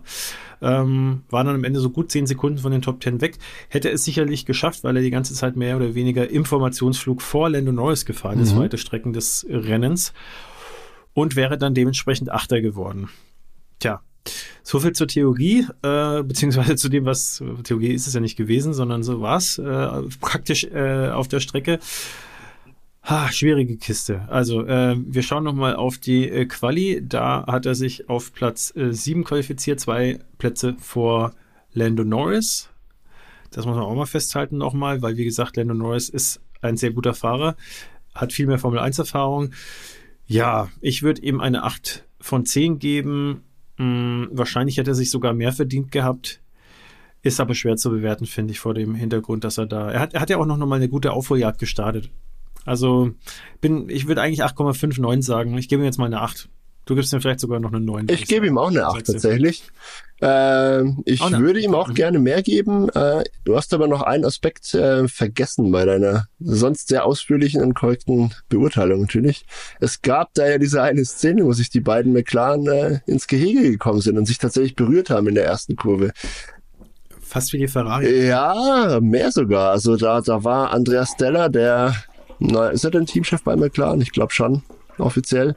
Äh, war da ein bisschen außer sich und hat seine Fahrer beide wirklich, ähm, ja, geschimpft, weil das einfach nicht passieren kann, dass die sich beim Kampf, äh, naja, in die Kiste fahren. Ja. Es ging für beide um wertvolle Punkte. Es, die waren, wie du gesagt hast, ja fast das ganze Rennen nah beisammen. Ich glaube, Lando Norris hat dann einen Undercut versucht. Ist das korrekt? War der Norris zuerst an der Box? Ja, Lando Norris war zuerst an der Box, kam dann angerauscht und der Oscar Piastri hat dann eine Runde später seinen Boxenstopp absolviert und wollte natürlich seine Position verteidigen. Und ich glaube, der Piastri ist dann dem Lando Norris ein bisschen in den Seitenkasten gefahren. Das war mit Sicherheit keine Absicht. Äh, und ich glaube auch, Alex Albon hatte so eine ähnliche Szene. Ich glaube auch mit Norris. Da hieß es im Kommentar dann tatsächlich, dass äh, Alex Albon am maximalen Lenkradeinschlag war. Also ich könnte mir vorstellen, dass es bei Piastri ähnlich war. Der hat das Lenkrad voll eingeschlagen und äh, das Auto ging dann einfach, hat dann einfach nicht weiter eingelenkt, ja, und dann war da plötzlich ein anderes Auto im Weg. Es ist zum Glück nichts weiter passiert. Beide McLaren konnten weiterfahren. Äh, ja, darf trotzdem nicht sein. Ich glaube, die waren beide auch ähnlich wie die Ferrari sehr darauf bedacht, vor dem anderen zu landen, was natürlich grundsätzlich richtig ist. Äh, ja, trotzdem, also Top-Leistung von Oscar Piastri. Er hat Lando Norris im Qualifying geschlagen, muss man mal zugute halten, auf jeden Fall. Äh, und ja, wie gesagt, Top-Rennen. Ohne diesen, diese Berührung mit Lewis Hamilton wäre sicher viel mehr drin gewesen noch. Auch ich gebe ihm eine 8 von 10. Wie gesagt, kleiner Abzug in der B-Note für die Berührung mit dem Teamkollegen, aber ja, glaub, da kann man ein halbes Auge noch zudrücken. Ist ja ein Rookie. Dann spielt yes. Lando Norris. Platz 9, zwei Punkte, äh, zwei Plätze hinter Oscar Piastri in der mhm. Qualifikation. Mhm. Und im Rennen auf Platz 8 äh, ist er dann im Endeffekt vor ihm gelandet, aus den Gründen, die wir gerade besprochen haben. Ich gebe ihm eine 7 von 10, mhm. weil er ja sicherlich gut gefahren ist, sich schöne Kämpfe auch geliefert hat. Hat es aber nicht geschafft, äh, tatsächlich an äh, Alex Albon äh, vorbeizukommen. Im Gegensatz, äh, da kommen wir auch gleich dazu, zu Lewis Hamilton, der dann äh, am Ende wirklich total kompromisslos gefahren ist. Ähm, ja, äh, hat äh, aber auch eigentlich, wenn man jetzt mal ausklammert, eben, dass Piastri da gezwungenermaßen zurückgefallen ist, auch das Wochenende relativ, ja, ich will nicht sagen deutlich, aber halt auf jeden Fall das Wochenende verloren mhm. an seinen Rookie-Team-Kollegen. Deswegen kann ich ihm da auch nicht mehr als 7 von 10 geben, weil äh, ja, Piastri es wieder mal ja. super gemacht hat. Auch da schließe ich mich dir an. Also ich gebe Lando Norris genauso 7 von 10 Punkten und ähm, ja, es ist ja so. Also aber ich glaube schon, der, der hat da ein bisschen zu knabbern dran, dass der Piastri so nah an ihm dran ist. Äh, das kennt er in der Form jetzt nicht. Die letzten zwei Jahre mit Daniel Ricciardo war er ganz dominant äh, und ein haushoch überlegen, teamintern. Ne? Dass da jetzt so ein Rookie ankommt und ihm ein bisschen Feuer unterm Hintern macht, ist einerseits natürlich super, super fürs Team, super auch für Lando Norris, weil er sich dann mehr strecken und mehr rausholen muss. Aber er macht natürlich auch ein bisschen nachdenklich und gerade jetzt an dem Wochenende in Monza gegen ja, für Lando Norris halt verhältnismäßig wenig, sage ich mal. Ja. Er hat sich dann im Rennen auch an Alex Albon lange die Zähne ausgebissen, konnte da halt nichts ausrichten. Mhm, der Williams hat natürlich einen überlegenen Topspeed und äh, der McLaren kämpft noch so ein bisschen. Die, äh, die haben zwar eine neue Aero-Konfiguration gebracht für, für Monza, auch eine entwickelt, aber so ein richtiges High-Speed-Auto ist der McLaren jetzt trotzdem nicht. Ich glaube, seine Stärken liegen weiterhin äh, auf, auf Pisten, wo es halt einfach mehr um Abtrieb geht. Konnte Lando Norris jetzt nicht viel mehr ausrichten. Trotzdem muss er ein bisschen den Teamkollegen im Auge behalten. Sowohl im wörtlichen als auch im übertragenen Sinne in dem Fall. Ähm, auch von mir sieben von zehn Punkten für Lando Norris in Monza. Und damit. Und wir sind genau. Aston Martin. Aston Martin. Da war wieder viel Licht und viel Schatten irgendwie, oder? Oder relativ wenig Licht und viel Schatten Let's diesmal. Wollen wir mit Stroll anfangen? Ja, ja, P20, also letzter aus den Gründen, die wir genannt haben, äh, musste die äh, erste Practice Session abgeben an den mhm. lieben Drugovic. Äh, da hat er dann natürlich nicht so viel abstimmen können, wie er sich das gewünscht hätte. Trotzdem, ja, äh, hätte das sicherlich besser laufen können. Mh, mm, grundsätzlich und dann 16. geworden, äh, von 18, die ins Ziel gekommen sind, äh, nur gefolgt von den beiden Haas, die natürlich mit ihren desaströsen, reifenfressenden Feuerstuhl, auf dem sie da über die Piste geritten sind, zu ja. kämpfen hatten, ja, um es jetzt mal so auszudrücken. Hm. Okay, ich darf wieder gleich äh, loslegen. Ich gebe ihm tatsächlich, ja, äh, ja, äh, zwei von zehn. Zwei von zehn äh, klingt hart, äh, ist auch hart, äh, ist aber auch gerechtfertigt aus meiner Sicht. War einfach ein Nullwochenende für ihn. Mm, war im, in der Qualifikation eine halbe Sekunde, äh, Entschuldigung, 0,8 Sekunden langsamer als äh, sein Teamkollege. Weiß nicht, ob das noch wirklich zu rechtfertigen ist. Im Rennen ist er mhm. mit äh, nicht überrundet worden, so viel kann man ihm zugute halten. 87 Sekunden hinter Verstappen ins Ziel gekommen. Wenn man es mal mit äh, Alonso vergleicht, der war ziemlich genau 40 Sekunden vor ihm. Ja, also das ist eigentlich nicht akzeptabel. Ja, also auch mit der ganzen Vorgeschichte. Ich bin gespannt, wie du siehst. Ich sehe es im Prinzip ganz ähnlich. Ja, die Diskrepanz äh, von Lance Stroll zu seinem Teamkollegen war enorm. Einmal mehr. Äh, ich halte ihm allerdings zugute, dass er wirklich einen kompletten Freitag mehr oder weniger verloren hat. Einerseits durch den Defekt, andererseits durch die äh, ja, Regelung, dass der Drugovic da die erste Session fahren durfte. Äh, trotzdem, ja, ich bei, bei Carlos Sainz war es übrigens in Sandford auch so. Da hat äh, Robert Schwarzman auch das FP1 gefahren. Carlos Sainz hatte weniger Trainingszeit zur Verfügung, hat trotzdem super Wochenende und eine gute Leistung hingelegt. Es geht also, ja. Und Lance Stroll hat es halt nicht hinbekommen mhm. in Monza. Das kann man leider nur so halb entschuldigen. Ich lasse da trotzdem mildernde Umstände gelten und gebe ihm immerhin vier von zehn Punkten. Allerdings denke ich schon, ja, wir haben es ja schon auch mehrfach angerissen, über kurz oder lang wird sich der gute Stroll Senior da mal Gedanken machen müssen, wie lange er an seinem Sohn noch äh, festhalten will, wenn es ihm denn wirklich ernst ist mit einem WM-Kampf in ja mittlerer, mittelfristiger Zukunft sozusagen, ne? Keine Ahnung. Schauen wir mal, wie lange der noch hat, der Junge. Vielleicht wird's ja doch noch eine Tenniskarriere. Keine Ahnung. äh, Alonso. Fernando. Was sagst du, Fernando? Ja, was sage ich, was sage ich zu Fernando? Also, äh, wir haben es ja gerade gesagt, 40 Sekunden äh, vor dem Teamkollegen ins Ziel gekommen. In der Qualifikation äh, war er auf Platz 10, also da komplett äh, das halbe Feld praktisch nach vorne gesprungen im Vergleich zu Stroll. Äh, war ja, wesentlich schneller unterwegs als sein Teamkollege, äh, auch in der Qualifikation. Äh, also Stroll ja in Q1 schon raus, war da aber 0,8 Sekunden hinter Fernando Alonso.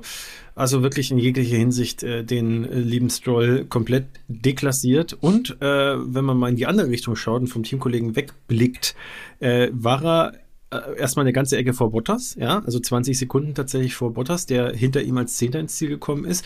Und im Gegenzug äh, nur ganz knapp äh, hinter, also im DRS-Fenster von Norris, der seinerseits direkt hinter Albon war, der seinerseits relativ nah noch dran war an Hamilton.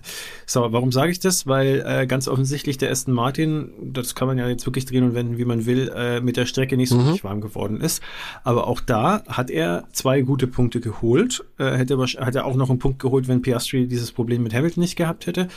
Also so kann es halt am anderen Ende des Spektrums aussehen. Und da gebe ich ihm tatsächlich, auch wenn ich es nicht ganz hundertprozentig einschätzen kann, äh, wie schlecht das Auto jetzt wirklich war, ich gebe mir auf jeden Fall 8 cool. von 10. Sehr gut.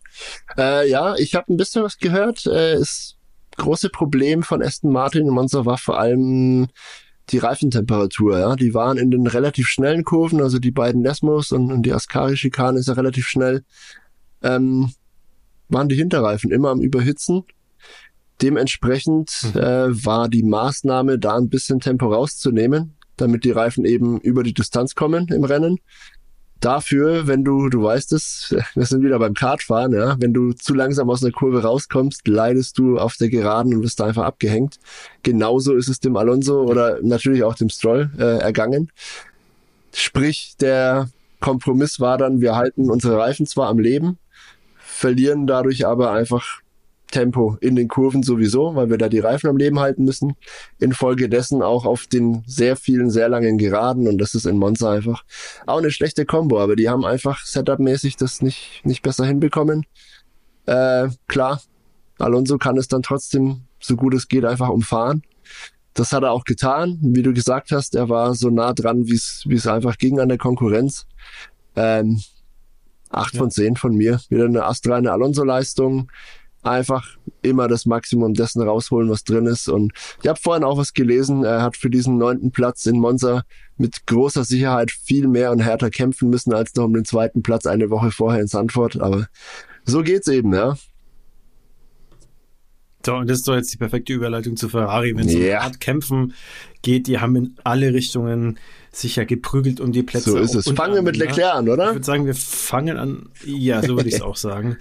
Der liebe Charles Leclerc, wir haben ja auch vorhin gesagt, ne, also 0,6, 0,067 äh, äh, waren sie auseinander, ja. Sekunden, also wirklich ganz, ganz wenig zwischen Sainz und Leclerc. Dazwischen noch fast. Im Qualifying, genau. Äh, das heißt Qualifying also, äh, mhm. im Qualifying. Also Leclerc auf Platz 3, äh, eine Hauch eine Sekunde hinter Sainz auf Platz 1 und äh, im Rennen ist er dann Vierter geworden. Da war es eigentlich fast genauso knapp, ja. Also die waren auch in einer Zehntelsekunde waren die am Ende, sind die über die Linie gegangen. Wahnsinn eigentlich.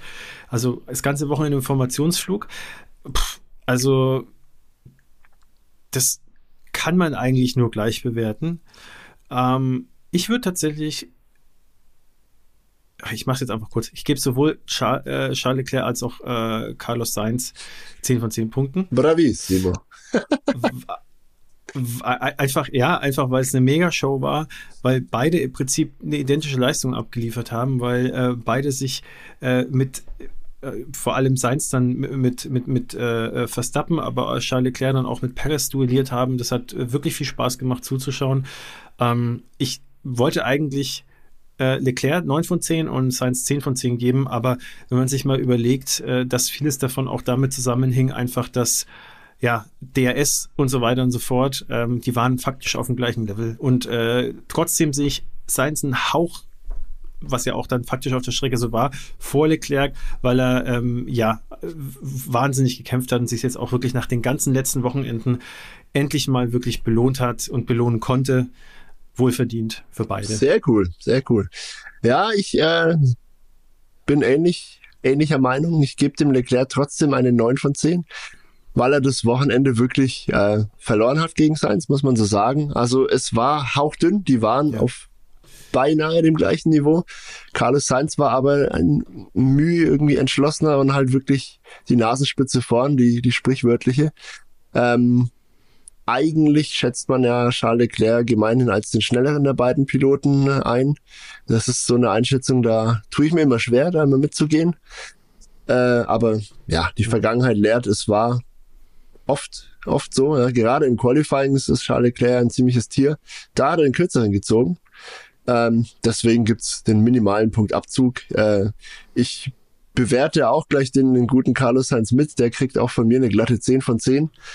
Äh, und wie du gesagt hast, beide haben wirklich vor dem Heimpublikum in Italien wirklich mit Leidenschaft und Herz äh, Aufopferung, aufopferungsvoll gekämpft ja. um alles, was einfach zu holen war.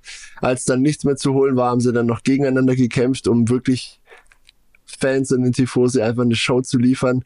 Das haben sie bravourös gemacht. Also es war wirklich, war wirklich mal wieder Formel 1 zum Mitfiebern, ne? Bis zum letzten Moment, bis zum letzten Meter, bis zur Zielflagge. Ganz, ganz großes Kino von den beiden. Äh, streng genommen muss man dem Leclerc eigentlich auch eine 9,9 geben und dem Sainz eine 10,0. Das, das wäre dann der Hauch. Das gibt unsere Skala aber nicht her. Da sind wir strikt. Also, 9 von 10 für Leclerc, 10 von 10 für Sainz. Grazie mille und bitte, bitte mehr davon, liebes Ferrari. Sehe ich genauso. Dann springen wir zu Mercedes und zu George mhm. Russell. Der hat sich qualifiziert auf Platz 4 äh, eine ganze Ecke vor Hamilton, der äh, es nur im Qualifying auf Platz 8 geschafft hat. Im Rennen waren sie dann von den Positionen gar nicht mehr so weit auseinander. Äh, Russell musste abziehen lassen, sozusagen ist dann äh, ein, ein Platz zurückgefallen auf 5, was natürlich den beiden äh, Ferrari auch äh, zu verdanken ist und äh, dann auch dem ja, Paris, der dann noch an ihm mhm. vorbeigezogen ist.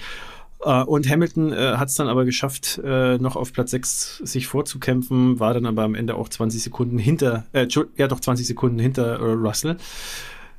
Ich muss ganz ehrlich sagen, Russell hat es wirklich gut gemacht und ich gebe ihm tatsächlich, wenn er diese blöde 5-Sekunden-Strafe sie nicht reingeholt hätte. Ja, ähm, ich muss ihm, ich muss ihm trotzdem eine 9 hm. von 10 geben. Cool. Also, weil es ist wirklich, was willst du denn machen? Ne? Also die Ferrari und die Red Bull und einen davon hat er ja im Qualifying geschlagen mit Perez. Die, die waren trotzdem, die waren eigentlich in der eigenen Liga äh, an dem Rennwochenende. Ähm, Hamilton hatte sicherlich nicht sein stärkstes, muss man sagen. Vor allem im Qualifying nicht. Ich finde, der hat hinten im Rennen dann richtig äh, wieder zur alter Stärke zurückgefunden. Aber er hat ihn klar geschlagen. Äh, und er hat sich äh, wirklich auch am Anfang ganz gut war er dabei. Ne? Also man muss ja auch mal festhalten, dass er näher an Leclerc dran war. Da, also nur ungefähr zwölf Sekunden, elf Sekunden hinter ihm, äh, als äh, mhm. Hamilton an Russell dran war. Ja? Also er hat da das Wochenende ganz klar gewonnen. Und wie gesagt, also vielleicht sogar eine 10 von 10, aber es gab halt die blöde 5-Sekunden-Strafe und äh, die hat er sich ja, einfach so Das war komplett unnötig, ja. ne? Ja. Also so gesehen wäre er wahrscheinlich noch näher dran gewesen, ja. ne? Also wenn man jetzt also nur, nur fünf Sekunden oder sechs hinter Charles Leclerc, äh, da wäre vielleicht sogar noch irgendwie was gegangen, weil dann hätte er vielleicht sich noch ins DS-Fenster bringen können. Also hätte wäre wenn, aber es war auf jeden Fall eine Top-Leistung. Ne? Äh, ja, ganz ähnlich grundsätzlich. Also beide Mercedes hatten das ganze Wochenende mit, mit Setup-Schwierigkeiten zu kämpfen. Die haben das richtige Setup äh, nie gefunden. Zum selbst zum Rennen hin war das Auto suboptimal, war immer noch relativ schwierig zu fahren und ähm, auf den Geraden haben sie vor allem ja die meiste Zeit verloren. Ich glaube, auf Ferrari haben da, glaube ich, so 10, 12 Stundenkilometer gefehlt, auf die Red Bull auch noch drei, vier. Ähm, ja, es ist in Monza leider absolut entscheidend. Äh, ohne, ohne ordentlichen Topspeed oder ohne den besten Kompromiss, ne, aus Topspeed und trotzdem Abtrieb für die Kurven. Ja. Das brauchst du ja. Äh, es ist halt ganz schwer. Angesichts dessen haben sich äh, ja beide eigentlich ganz gut angestellt. Der George Russell tatsächlich besser als Lewis Hamilton an diesem Wochenende. Diese blöde Kollision mit dem Ocon, mit dem er eigentlich im Rennen überhaupt nichts zu tun gehabt hätte, äh, hm, kreide ich ihm aber auch an, deswegen, dass das irgendwie sehr dumm gelaufen war, komplett unnötig. Äh, ich bin da entsprechend ein bisschen strenger und gebe George Russell 8 von 10 Punkten. So, mhm. jetzt kommen wir zu Hamilton. Ja, ist aber nachvollziehbar. Dann kommen wir zu Hamilton und bei dem muss ich sagen, äh, tue ich mich wirklich ein bisschen schwer. Ähm, ich war erst so, also wenn, wenn sagen wir so, wenn es die letzten zehn Runden waren es, glaube ich, so ungefähr, wo er nach der äh, 5-Sekunden-Strafe, die er völlig zurecht bekommen hat, äh, nach dem Manöver gegen Piastri, wenn er dann nicht extrem aufgedreht hätte, äh, wird es ein bisschen anders ausschauen. Ich gebe ihm jetzt eine 7 von 10. Ähm, ich finde, wenn er, wenn er das komplette Wochenende so gefahren wäre, äh, wie nach dem Crash mit Piastri, mhm. dann wäre es wahrscheinlich 8, 9, vielleicht sogar 10 von 10 gewesen, weil dann hat er plötzlich äh, irgendwie Pace gefunden, die er vorher irgendwie so richtig hatte. Äh, hat wahrscheinlich sich gedacht, jetzt alles oder nichts. Wenn dann die Reifen irgendwann versagen, dann äh, ist es halt so. Äh, und er hat sich tatsächlich, also was ich dann toll fand, äh, an den McLaren vorbeigearbeitet. Okay, an Piastri war er eh dann vorbei, äh, aber halt dann auch sich den El Elben irgendwie noch schnappen können. Und äh, mit, an dem haben sich ja beide McLaren die Zähne ausgebissen für gefühltes halbe Rennen. Äh, das fand ich schon sehr beeindruckend und danach direkt auch äh, konsequent äh, die fünf Sekunden noch rausgefahren. Also mit vielleicht vier oder fünf Runden, die dann noch irgendwie übrig waren. Das war schon eine krasse Leistung. Aber davor hat er halt auch wirklich nicht äh, gut gearbeitet, äh, würde ich jetzt mal sagen, ähm, hat äh, ganz klar das Qualifying äh, verloren an Russell und äh, hat auch äh, im Rennen bis zu dem Zeitpunkt eben äh, gefühlt zur Kollision mit äh, Piastri oder so, zumindest mal das halbe Rennen, einfach keine gute Leistung gezeigt für seine Verhältnisse. Mhm. Deswegen sieben von zehn unter der Prämisse oder wie gesagt, äh, dass er, dass er da am Ende raus nochmal seine ganze Klasse gezeigt hat. Ähm, ansonsten wäre es wahrscheinlich eine fünf von zehn geworden, würde ich sagen. Ja, ich gebe ihm auch eine sieben von zehn. Schade. Äh, hm. Und ja, ich gebe noch zu bedenken, dass die, die Aufholjagd am Ende hauptsächlich deswegen zustande kam, weil der Lewis Hamilton als einziger da vorne auf Medium gefahren ist alle anderen, die er da überholt hat, waren auf teilweise schon sehr alten, harten Reifen. Also er hatte schon den Reifenvorteil. Ich glaube, das äh, war auch der Grund, warum man Alex Albon vorbeikam. Einfach durch die bessere Traktion der weicheren und neueren Reifen. Ne? Das war dann der entscheidende Faktor. Äh, ja, dass er gegen George Russell nicht gut aussah, ist äh, ein Problem. Wie gesagt, Setup-Schwierigkeiten. Er kam da einfach noch ein bisschen schlechter damit zurecht als, als George Russell. Und dieser blöde Unfall mit Piastri, also klar, Einsicht hin oder her, das, das darf einem so erfahrenen Piloten, wie er nun mal einer ist, äh, eigentlich überhaupt nicht passieren. Er hat ja selber gesagt, er hat sich einfach verschätzt, ja. Er hat den Piastri überholt und ist dann einfach auf die Ideallinie eingeschert. Obwohl da halt noch ein halbes, äh, ein halber McLaren einfach war an, die, an dieser Stelle. Ähm.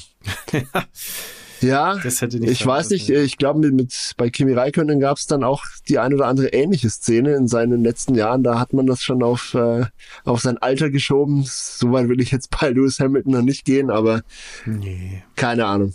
Er hat sich einfach vertan, ist blöd gelaufen. Äh, er hat zu Recht eine Strafe dafür bekommen und das Beste noch draus gemacht, was man dann machen konnte. Wir wissen alle, er kann viel mehr. Äh, entsprechend eine trotzdem noch solide, gute 7 von 10. Auch von mir. Kommen wir zu Red Bull. Tja, da wären wir bei Red Bull. Sergio, Sergio Perez. Der hat sich auf Platz 5 qualifiziert, hinter Russell, Leclerc, Verstappen und Sainz und im Rennen hat er sich vorgearbeitet auf einen zweiten Platz. Natürlich hat er äh, gegen Max Verstappen wieder mal den kürzeren gezogen. Da hat er vielleicht für drei, vier Rennen irgendwie ganz gut ausgeschaut in der Saison und danach äh, waren die alten Kräfteverhältnisse wieder hergestellt. Ist aber keine Schande, muss man auch mal jetzt zum hundertsten Mal sagen. Und äh, ja, in, der Qualifikation, da hätte er sicherlich ein bisschen besser performen können, aber es, es war ja auch, wie gesagt, relativ eng an der Spitze. Man muss gleichzeitig aber sagen, äh, zu Leclerc äh, und Verstappen haben ihm dann ungefähr so 0,3 äh, Sekunden gefehlt äh, und auch hinter Russell war er dann, äh, ja, also ungefähr gleich schnell, also ziemlich genau gleich schnell sogar. Ähm, Albon hinter ihm war auch nicht weit weg, war innerhalb von einer Zehntel. Äh, ja, geht mit Red Bull definitiv besser. Also da ist er weiterhin so ein bisschen hinter der Musik, wo er eigentlich äh, sein sollte. Im Rennen hat er, finde ich, aber richtig gutes Racing gezeigt, hat sich schwer getan gegen die super starken Ferrari, hat sie aber letztlich dann geknackt. Äh, und ich weiß schon gar nicht mehr, jetzt hilf mir auf die Sprünge. Äh, das Überholmanöver war das gegen war das gegen Russell? Ich glaube, das war gegen Russell, den, da hat er nämlich am Anfang auch sich schwer getan und dann ist er doch äh, bei der Zielgeraden innen vorbeigegangen, äh, war dann sogar, glaube ich, noch so ein bisschen auf dem Glas. Boah, weiß ich jetzt gerade gar nicht, was du meinst. Habe ich nicht vor es war noch relativ am Anfang vom Rennen, aber das war richtig gut und das war auf jeden Fall Paris. Und äh, da, da bin ich nämlich so kurz aus dem Sitz gesprungen und habe mir gedacht, so, was macht der denn jetzt? Äh, das war richtig kompromisslos und äh, das fand ich toll und das ist der Paris, den ich sehen will. Und das ist der Paris, wenn er das immer gezeigt hätte, dann würde er bombenfest im Sattel sitzen. Ich kann ihm trotzdem nicht mehr als 8 von 10 geben, weil er halt einfach, ja, also Platz 2 wird von ihm erwartet. Er hat super, äh, wie er es gemacht hat, war super, aber er musste es halt auch so super machen, in Anführungsstrichen, war gezwungen, weil er halt wieder mal im Qualifying nicht alles rausgeholt hat, was drin wäre. Wie siehst du es? Ah, ich sehe es. ähnlich, trotzdem ein bisschen anders. ich, ganz kurz ja. vorweg, ich gebe dem Sergio Perez eine 9 von 10 diesmal. Ähm, mhm. Ich bin aber trotzdem der Meinung, dass er rausgeholt hat im Qualifying, was im Red Bull drinsteckt. Es ist nur so, dass der Max Verstappen mhm. einfach immer mehr rausholt als das, was eigentlich drin ist. Ich glaube, so, so muss man es betrachten. Der Perez ist ja wirklich kein schlechter Pilot. Ähm, klar, drei Zehntel gegen Max Verstappen zu verlieren, ist, glaube ich, trotzdem keine Schande. Es ist immerhin besser als die 1,3 Sekunden, die wir in Sandford noch hatten. Äh, er war da deutlich näher dran. Wie gesagt, ich glaube, ein, ein fünfter Platz äh, mit dieser Zeit ist ungefähr das, was in einem Red Bull drinsteckt. Das, was Max Verstappen damit anstellt, ist einfach der Bonus. So weit würdest du gehen, echt? Ja. So weit würdest du gehen. Also tatsächlich äh, bin ich damit, glaube okay. ich, gar nicht mal alleine. Ja. Also ich, ich bin auch nicht ja. der Meinung, dass der, dass der Red Bull so ein Überfliegerauto ist, wie er oft gemacht wird. Ich glaube, das ist tatsächlich eher der, der Klasse von Max Verstappen irgendwie zuzuschreiben, dass da diese Dominanz äh, ja so stattfindet, wie sie gerade stattfindet. Er ist ein sehr gutes Rennauto, aber er ist nicht überall immer der schnellste und beste. Sehr zuverlässig, ein, ein gutes Allrounder-Auto. Aber wenn da das hat, glaube ich, oh Gott, wer hat das denn gesagt? Ich krieg's nicht mehr zusammen, aber die, die Tage jetzt war, war jemand in den Medien und wurde damit zitiert. Ich glaube, Zach Brown war's. Wenn, wenn Red Bull ähm, zwei Piloten in der Klasse eines Sergio Perez da im Cockpit hätte, wäre das eine ganz andere WM. Ja? Was mhm, deutlich ja, macht, dass ja. wirklich sehr, sehr viel Max Verstappen da einfach äh, ja, drinsteckt in dem Ganzen. Und ich denke, so war es auch in Monza, ja. Also, dass, dass der Paris der 13. hinter Verstappen liegt, liegt hauptsächlich an Verstappen und weniger an Paris selbst. Äh, Sei es drum, dass ich mich an das von dir angedeutete Überholmanöver gegen Russell nicht erinnern kann liegt wahrscheinlich daran, dass der Paris im Rennen einfach so unfassbar viele geile Manöver gezeigt hat und auch viele gute Überholversuche. Mhm. Ich gehe da ganz mit, äh, bin da deiner Meinung, dass das die Art von Sergio Perez ist, die wir sehen wollen. Die er eigentlich, also diese Form muss er eigentlich auch regelmäßig abliefern und zeigen, dann gäbe es die Diskussion um sein Cockpit überhaupt nicht. Dass äh, ja Red Bull dann mit einem Doppelsieg äh, um die Ecke kommen, ist auch entspricht auch den Erwartungen äh, der Teamführung, sage ich mal. Und ja, super Leistung von Perez, ja. Klar, für, für eine 10 von 10 reicht's nicht ganz. Da hätte er vielleicht bisschen mehr rausholen müssen, als eigentlich im Auto drin ist im Qualifying und vielleicht auch ein bisschen kompromissloser überholen, wie das ein, ja, Max Verstappen manchmal macht. In Monza hat er sich ja auch schwer getan und hat da auch eher abgewartet. Und Perez hatte wirklich den schwereren Job dann gegen zwei Ferraris, muss man auch dazu sagen. Kurzum, trotzdem super Leistung, super Rennen, äh, gerne mehr davon. Ich gebe dem Paris eine 9 von 10. Und wir sind wieder bei unserem Lieblingsspiel. Manöver gegen Leclerc Welche Argumente finden wir gegen eine 10 von 10 bei Verstappen? Ja, ich habe gerade nochmal nachgeschaut, ich glaube, das war gegen Leclerc oh, okay. Manöver, mhm. das Überholmanöver, das ich angesprochen hatte. Egal, sei es drum. Max Verstappen, ähm, ich gebe ihm, ich mach's wirklich sehr kurz, ich gebe ihm 9 von 10. Ähm, weil ich der Meinung bin, dass äh, tatsächlich der Red Bull weiterhin äh, nicht mit dem Riesenabstand, aber mhm. das beste Auto ist, ähm, dass die Ferrari aber äh, auf der Strecke sehr gut gelaufen sind, weil sie wirklich alles darauf ausgerichtet haben. Kompromiss die haben ja, äh, das hast du bisher glaube ich nicht erwähnt, äh, ich glaube, das weißt du trotzdem, die haben tatsächlich äh, einen Heckflügel äh, entwickelt, der äh, nur für Monza also die haben da Entwicklungsgeld rausgeballert. Du, das war früher üblich das so. Funktioniert wahrscheinlich auf keiner anderen Strecke.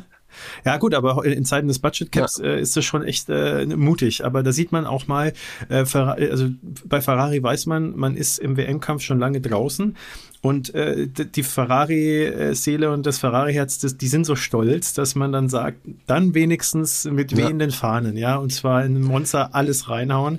Und äh, das haben sie gemacht. Ähm, und deswegen glaube ich, äh, ja, äh, so ein bisschen, was, was du gesagt hast. Also ähm, die, die Dominanz ist natürlich nicht so groß gewesen wie auf anderen Strecken von dem Red Bull. Ähm, aber ich glaube, dass Ferrari einfach viel näher dran war oder ebenbürtig. Äh, und äh, ja, das äh, deswegen, also Verstappen hat super gemacht, hat äh, ganz knapp, äh, wie gesagt, waren ja eigentlich alle gleich mhm. schnell auf Platz 1 bis 3 in der Qualifikation, hat aber halt nicht das lupenreine Wochenende äh, sich schnappen können, hat dann jetzt auch dementsprechend nicht, äh, wie er es manchmal gemacht hat, mh, am Ende nochmal einen Boxenstopp gemacht, um sich dann die Soft draufzuhauen und dann nochmal die schnellste Rennrunde. Das hat dann ungewollt der Piastri dann für ihn erledigt sozusagen. Ja, äh, ich gebe ihm nur deswegen nicht die 10 von 10, äh, weil er ja einfach diese Dominanz nicht zeigen konnte äh, und äh, ja, hat aber trotzdem fehlerloses Rennen gemacht. Eigentlich alles richtig gemacht. 10 von 10 würde ich aber auch verstehen. Die gibst du jetzt. Ja, ich hadere mit mir noch, ja. Also klar, also seine Leistung hat winzige Makel. Er hat keine Pole Position geholt, er hat keine schnellste Rennrunde geholt. Ähm, und dieses Problem was wir schon mal angedeutet haben, in den letzten paar Runden hätte ihm noch zum Verhängnis werden können. Ja? Der hat wirklich in den letzten drei Runden, mhm. glaube ich, jeweils zwei, drei Sekunden verloren. Er hatte zum Glück noch so viel Vorsprung, dass es ihm eben nicht zum Verhängnis wurde. Es gab da irgendwie auffällige Temperaturen und Regen, Funkverkehr. Ähm, sein Renningenieur hat dann gemeint, oh Gott, nimm mal ein bisschen Tempo raus. Wir haben hier gerade äh, kritische Daten irgendwie. Und da schließt sich wieder nämlich der Bogen zum Beginn des Rennens wäre Zunoda nicht in der Anführungsrunde ausgefallen und äh, wären diese zwei Formationsrunden nicht abgezogen worden von der Renndistanz, hätte dieses Problem vielleicht nicht zwei, drei Runden, sondern eher vier, fünf Runden gehen können und dann hätte Verstappen sehr wohl Positionen verlieren können oder sogar das ganze Rennen vielleicht wäre ausgefallen, wer weiß. Also irgend, irgendein kleiner Gremlin war da schon drin. Dafür kann der Verstappen aber natürlich nichts. Ähm, trotzdem gebe ich ihm aus Spaß mal auch nur eine 9 von 10. die, die Leistung war mhm. nahezu makellos, äh, aber halt eben nicht ganz. Auch nicht ganz so dominant, wie wir es schon gesehen haben dieses Jahr. Ich glaube, er wird es verschmerzen können. Ich, äh, hier Fun Fact übrigens, äh, äh, Verstappen hat die schnellste Rennrunde nach Piastri gefahren. Also die zweitschnellste. Boah, die zweitschnellste. Äh, ja, genau. Du bist schon. Ja, irgendwie, ich, das Mikro hängt in einer komischen Position. Äh, so, so spannend war das Rennen doch auch doch, nicht, oder? Das war super spannend. ja. nee, pass auf, äh, was ich, was ich sagen wollte, ist, äh, er ist eine 1,25,240 mhm. gefahren, ja, äh, und äh, Piastri war dann wohlgemerkt mit ultrafrischen Reifen bei einer 1,25,072. Der war also äh, nicht mal ein Zehntel schneller, äh, Entschuldigung, war zwei Zehntel schneller, ja, aber der Abstand äh, zum drittschnellsten, und das war nämlich dann Carlos Sainz, waren mhm. auch drei Zehntel. Das heißt also, aus dem Rennen heraus, äh, unter normalen Umständen hätte es keiner mit Verstappen aufnehmen können und selbst die superschnellen Ferrari war waren da beide. Also auch da übrigens äh, Leclerc nicht weit weg gewesen. Der war dann nochmal 0,08 hinter Sainz äh, von, von der schnellsten Rennrunde. Aber auch da war Verstappen auch wieder, ich will jetzt nicht sagen in seiner eigenen Welt, aber deutlich vorne auf jeden Fall. Ja, das so als Fun Fact. Und er hat es in Runde 33 gemacht. Wir wissen ja, bevor er die 1 auf dem Auto sich drauf lackieren hat lassen, weil er ja Weltmeister ist, hat er die 33 gefahren. Also Witzig. ja. Fun witzig, witzig. am Rande. Alles klar. Damit sind wir am Ende äh, unserer Fahrerbewertung angekommen. Und äh, unsere Stammzuschauer wissen, es ist jetzt äh, Zeit für eine ehemals Hörerfrage. Mittlerweile können wir auch offiziell Zuschauerfrage sagen, nachdem wir jetzt auf YouTube unterwegs sind. Hallo an alle zu Hause, die uns übrigens zuschauen. wir winken hier aus den heimischen Hallen. Ähm, ja, jetzt ist die Frage, lieber Sebastian Äh, unser werter Freund Andy hat uns wieder einen kleinen Strauß an Fragen geschickt, die wir gerne diskutieren, beantworten können. Wie viel Zeit haben wir denn heute? Wie viel Zeit wollen wir uns noch nehmen? Ich glaube, es gibt die eine oder andere Frage, die wahrscheinlich eine längere Diskussion nach sich zieht. Die eine oder andere kann man vielleicht. Ja, lass es uns dieses Mal kurz machen, weil wir jetzt endlich mal geschafft haben, relativ nah an den 1,30 zu sein. Da wollen wir auch künftig hinkommen. Und ich äh, lass es uns versuchen, nicht, nicht äh, nah an die zwei okay, Stunden Marke pass zu kommen. Auf. Jetzt, wo wir gerade dann, schon dabei sind. Irgendwas, was wir wirklich kurz Dann wähle ich jetzt eine Frage vom Andi. Äh, übrigens, lieber Andi, tausend Dank dir. Du bist immer so engagiert und, und schickst uns wirklich interessante Diskussionsgrundlagen. Äh, ich wähle jetzt mal eine, die wir relativ kurz beantworten können, wahrscheinlich. Und zwar mhm. möchte der liebe Andi von uns wissen. Äh, er schreibt, also ich zitiere jetzt mal, es gibt ja viele langjährige Teams in der Formel 1, die auch mal mehr oder weniger erfolgreich sind. Aber es gab auch immer wieder eher kurzfristige Teams, also Teams, die kurz dabei waren. Welche Hinterbänkler-Teams waren eure geheimen Lieblinge oder gab es da eher keine? Magst du anfangen? Soll ich anfangen? Irgendwelche Underdogs. Ja, weil ich tatsächlich, äh, weil ich ja jetzt die Formel 1 seit der Saison 97 wirklich äh, für viele Jahre komplett geschaut habe äh, und dann ab 2007, 8 so ein bisschen äh, raus war, bis dann so 17, 18 ungefähr. Ja, deswegen äh, so die Zeit 2000, äh, plötzlich 97 bis 2007, das war so meine Zeit eigentlich. Äh, kurz davor habe ich auch so ein bisschen schon geschaut. Seit 94 äh, immer mal wieder so ein bisschen. Mm, ich mag aus der 95er Saison tatsächlich so diese diese Hinterbänkler-Teams aller Lola, äh, Entschuldigung, äh, 40, 40 Ford war es. Mm, die fand ich irgendwie ganz, warum auch immer, äh, hatten eine witzige gelbe Lackierung. Ähm, dann Lola tatsächlich. Ja, Lola war ja nur bei einem äh, Rennen dabei, ne? Weil die, ich weiß, Dieses aber Drama, deswegen, äh, und ja, und die waren nämlich, glaube ich, ich habe damals Formel 1 97 ja, auf der Playstation ja. gesuchtet. Und die waren, glaube ich, in der, in der Anleitung waren sie drinnen, glaube ich äh, aber nicht äh, mit, äh, mit einem gerenderten äh, Bild, sondern mit so einem Geil. Platzhalter. Und ich hatte irgendwie ewig vermutet, dass die irgendwie per Cheat in dem Spielcode drin sind, habe immer wieder mal das Internet abgesucht, ob man die irgendwie aktivieren kann oder so. Vielleicht gibt's ja irgendwie sogar, also es, es hat sich nie so herausgestellt, dass das der Fall war. Die waren wahrscheinlich im Spiel drin. Aber manchmal ist es ja so, dass es Jahre später dann rauskommt, dass die Assets im Spiel liegen ja. und äh, man sie einfach nicht aktivieren kann. Und durch moderne Technik, wenn man sich das Ganze dann, irgendwelche findigen Leute sich das dann auf den PC laden und den Code dann durchstöbern, können sie es aktivieren, was äh, normalerweise nicht möglich wäre das kommt vielleicht irgendwann raus, keine Ahnung. Vielleicht kann's ja, vielleicht hört ja jemand zu, der das kann und das durchsucht und findet es dann äh, und würde mich glücklich machen. Ähm, ja, äh, die haben mich fasziniert, weil sie einfach irgendwie gar nicht richtig da waren. Die sind an stark gegangen in der Quali in, äh, im ersten Rennen in Melbourne 97, äh, haben die 107%-Regel nicht geschafft und sind dann unverrichtete Dinge dann abgezogen, waren beim nächsten Rennen gar nicht mehr dabei ja, das war irgendwie auch faszinierend. Ansonsten sind nicht ganz Hinterbänkler, aber äh, Jordan hat mir immer oh, ja. äh, auch sehr gut gefallen. Die waren ja aber auch zwischendurch mal sogar für Siege gut, oftmals aber für Punkte.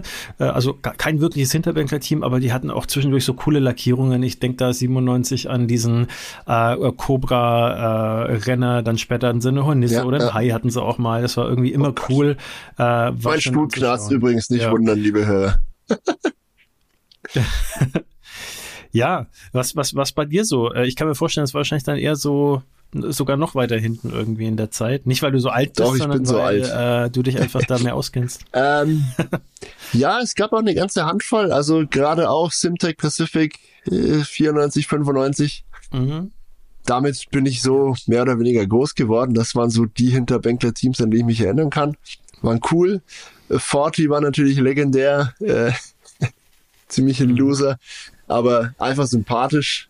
ähm, ein, ein Hinterbänkler-Team, ja. das glaube ich alle lieben und das gewissermaßen heute ja noch mitfährt, nicht, äh, war Minardi. Ja, die kamen ja auch 20, 30 Jahre lang auf keinen grünen Zweig, bis dann Red Bull eben zugeschlagen hat und das Team aufgekauft hat, was jetzt heute als Alpha Tauri noch in der Startaufstellung ist. Hat da nicht auch Trulli gemeinsam mit Ukio Katayama war doch äh, bei Minardi Kann sein, oder? Kann sein, da müsste ich jetzt genau Kreis. nachgucken, aber kann gut ja. sein. Auch Fernando Alonso hat da seine Karriere gestartet, äh, Mark Webber, also viele, viele etablierte Piloten haben ihre ersten Schritte in der Formel 1 in, bei Minardi gemacht, ja. Auf jeden Fall immer ein, ein super Team. Aber wenn ich mich auf eins festlegen müsste, dann, äh, naja, das ist äh, nicht ganz ein Hinterbänkler-Team es war eine Zeit lang sehr erfolgreich, äh, dann nicht mehr so erfolgreich, aber gerade zwischen 1987 und 91, ähm, das ist das Leighton House March Team. Also March gibt's ja schon ewig, die waren seit den 70ern irgendwie unterwegs und auch teilweise relativ erfolgreich. Dann kam eine ziemliche ja, Schwächephase und äh, es gab dann eben diese, diesen Sponsor, Leighton House, der dann das Team ein bisschen aufgekauft hat weiß nicht, ob ihr euch dran erinnern könnt, äh, liebe Hörer, liebe äh, Zuschauer.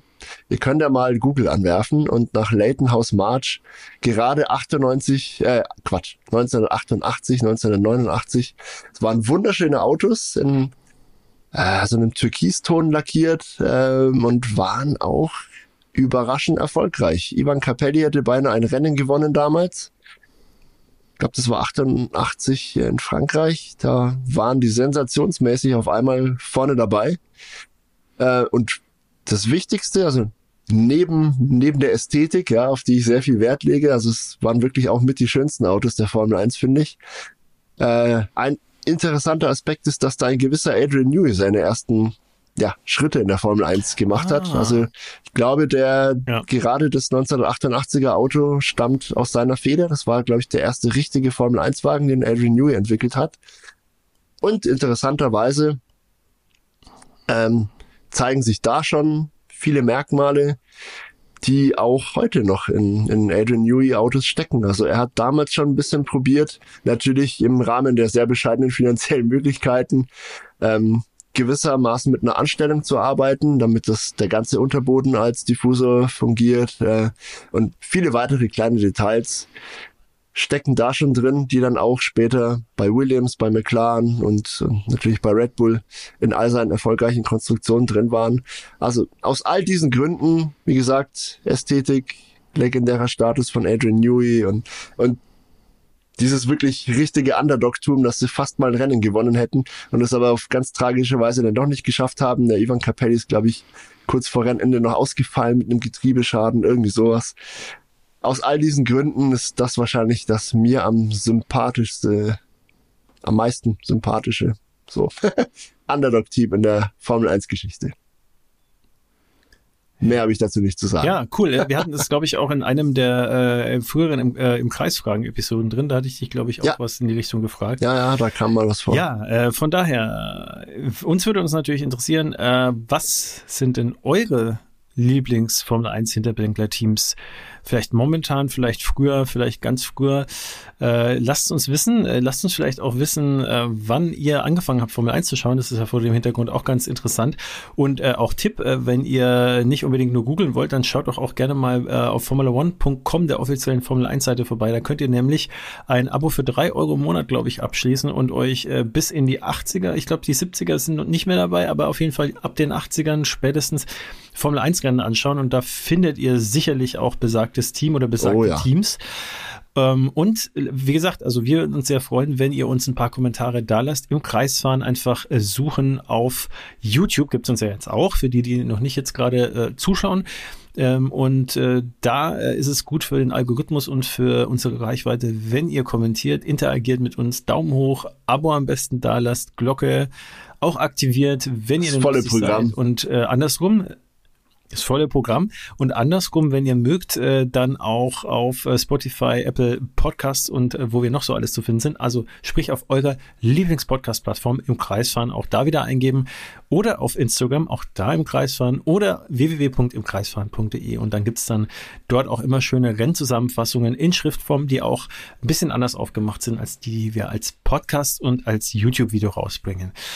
Ja, dann haben wir es jetzt geschafft, mal gute zehn Minuten unter dem zu bleiben, was wir sonst immer verbrechen, mit zwei Stunden. Wir nähern uns so langsam äh, unserem Vorsatz an, äh, auf eineinhalb Stunden das Ganze zusammenzudampfen. Das nächste Mal schaffen wir es. Oder wir kommen näher dran. Sehr gut.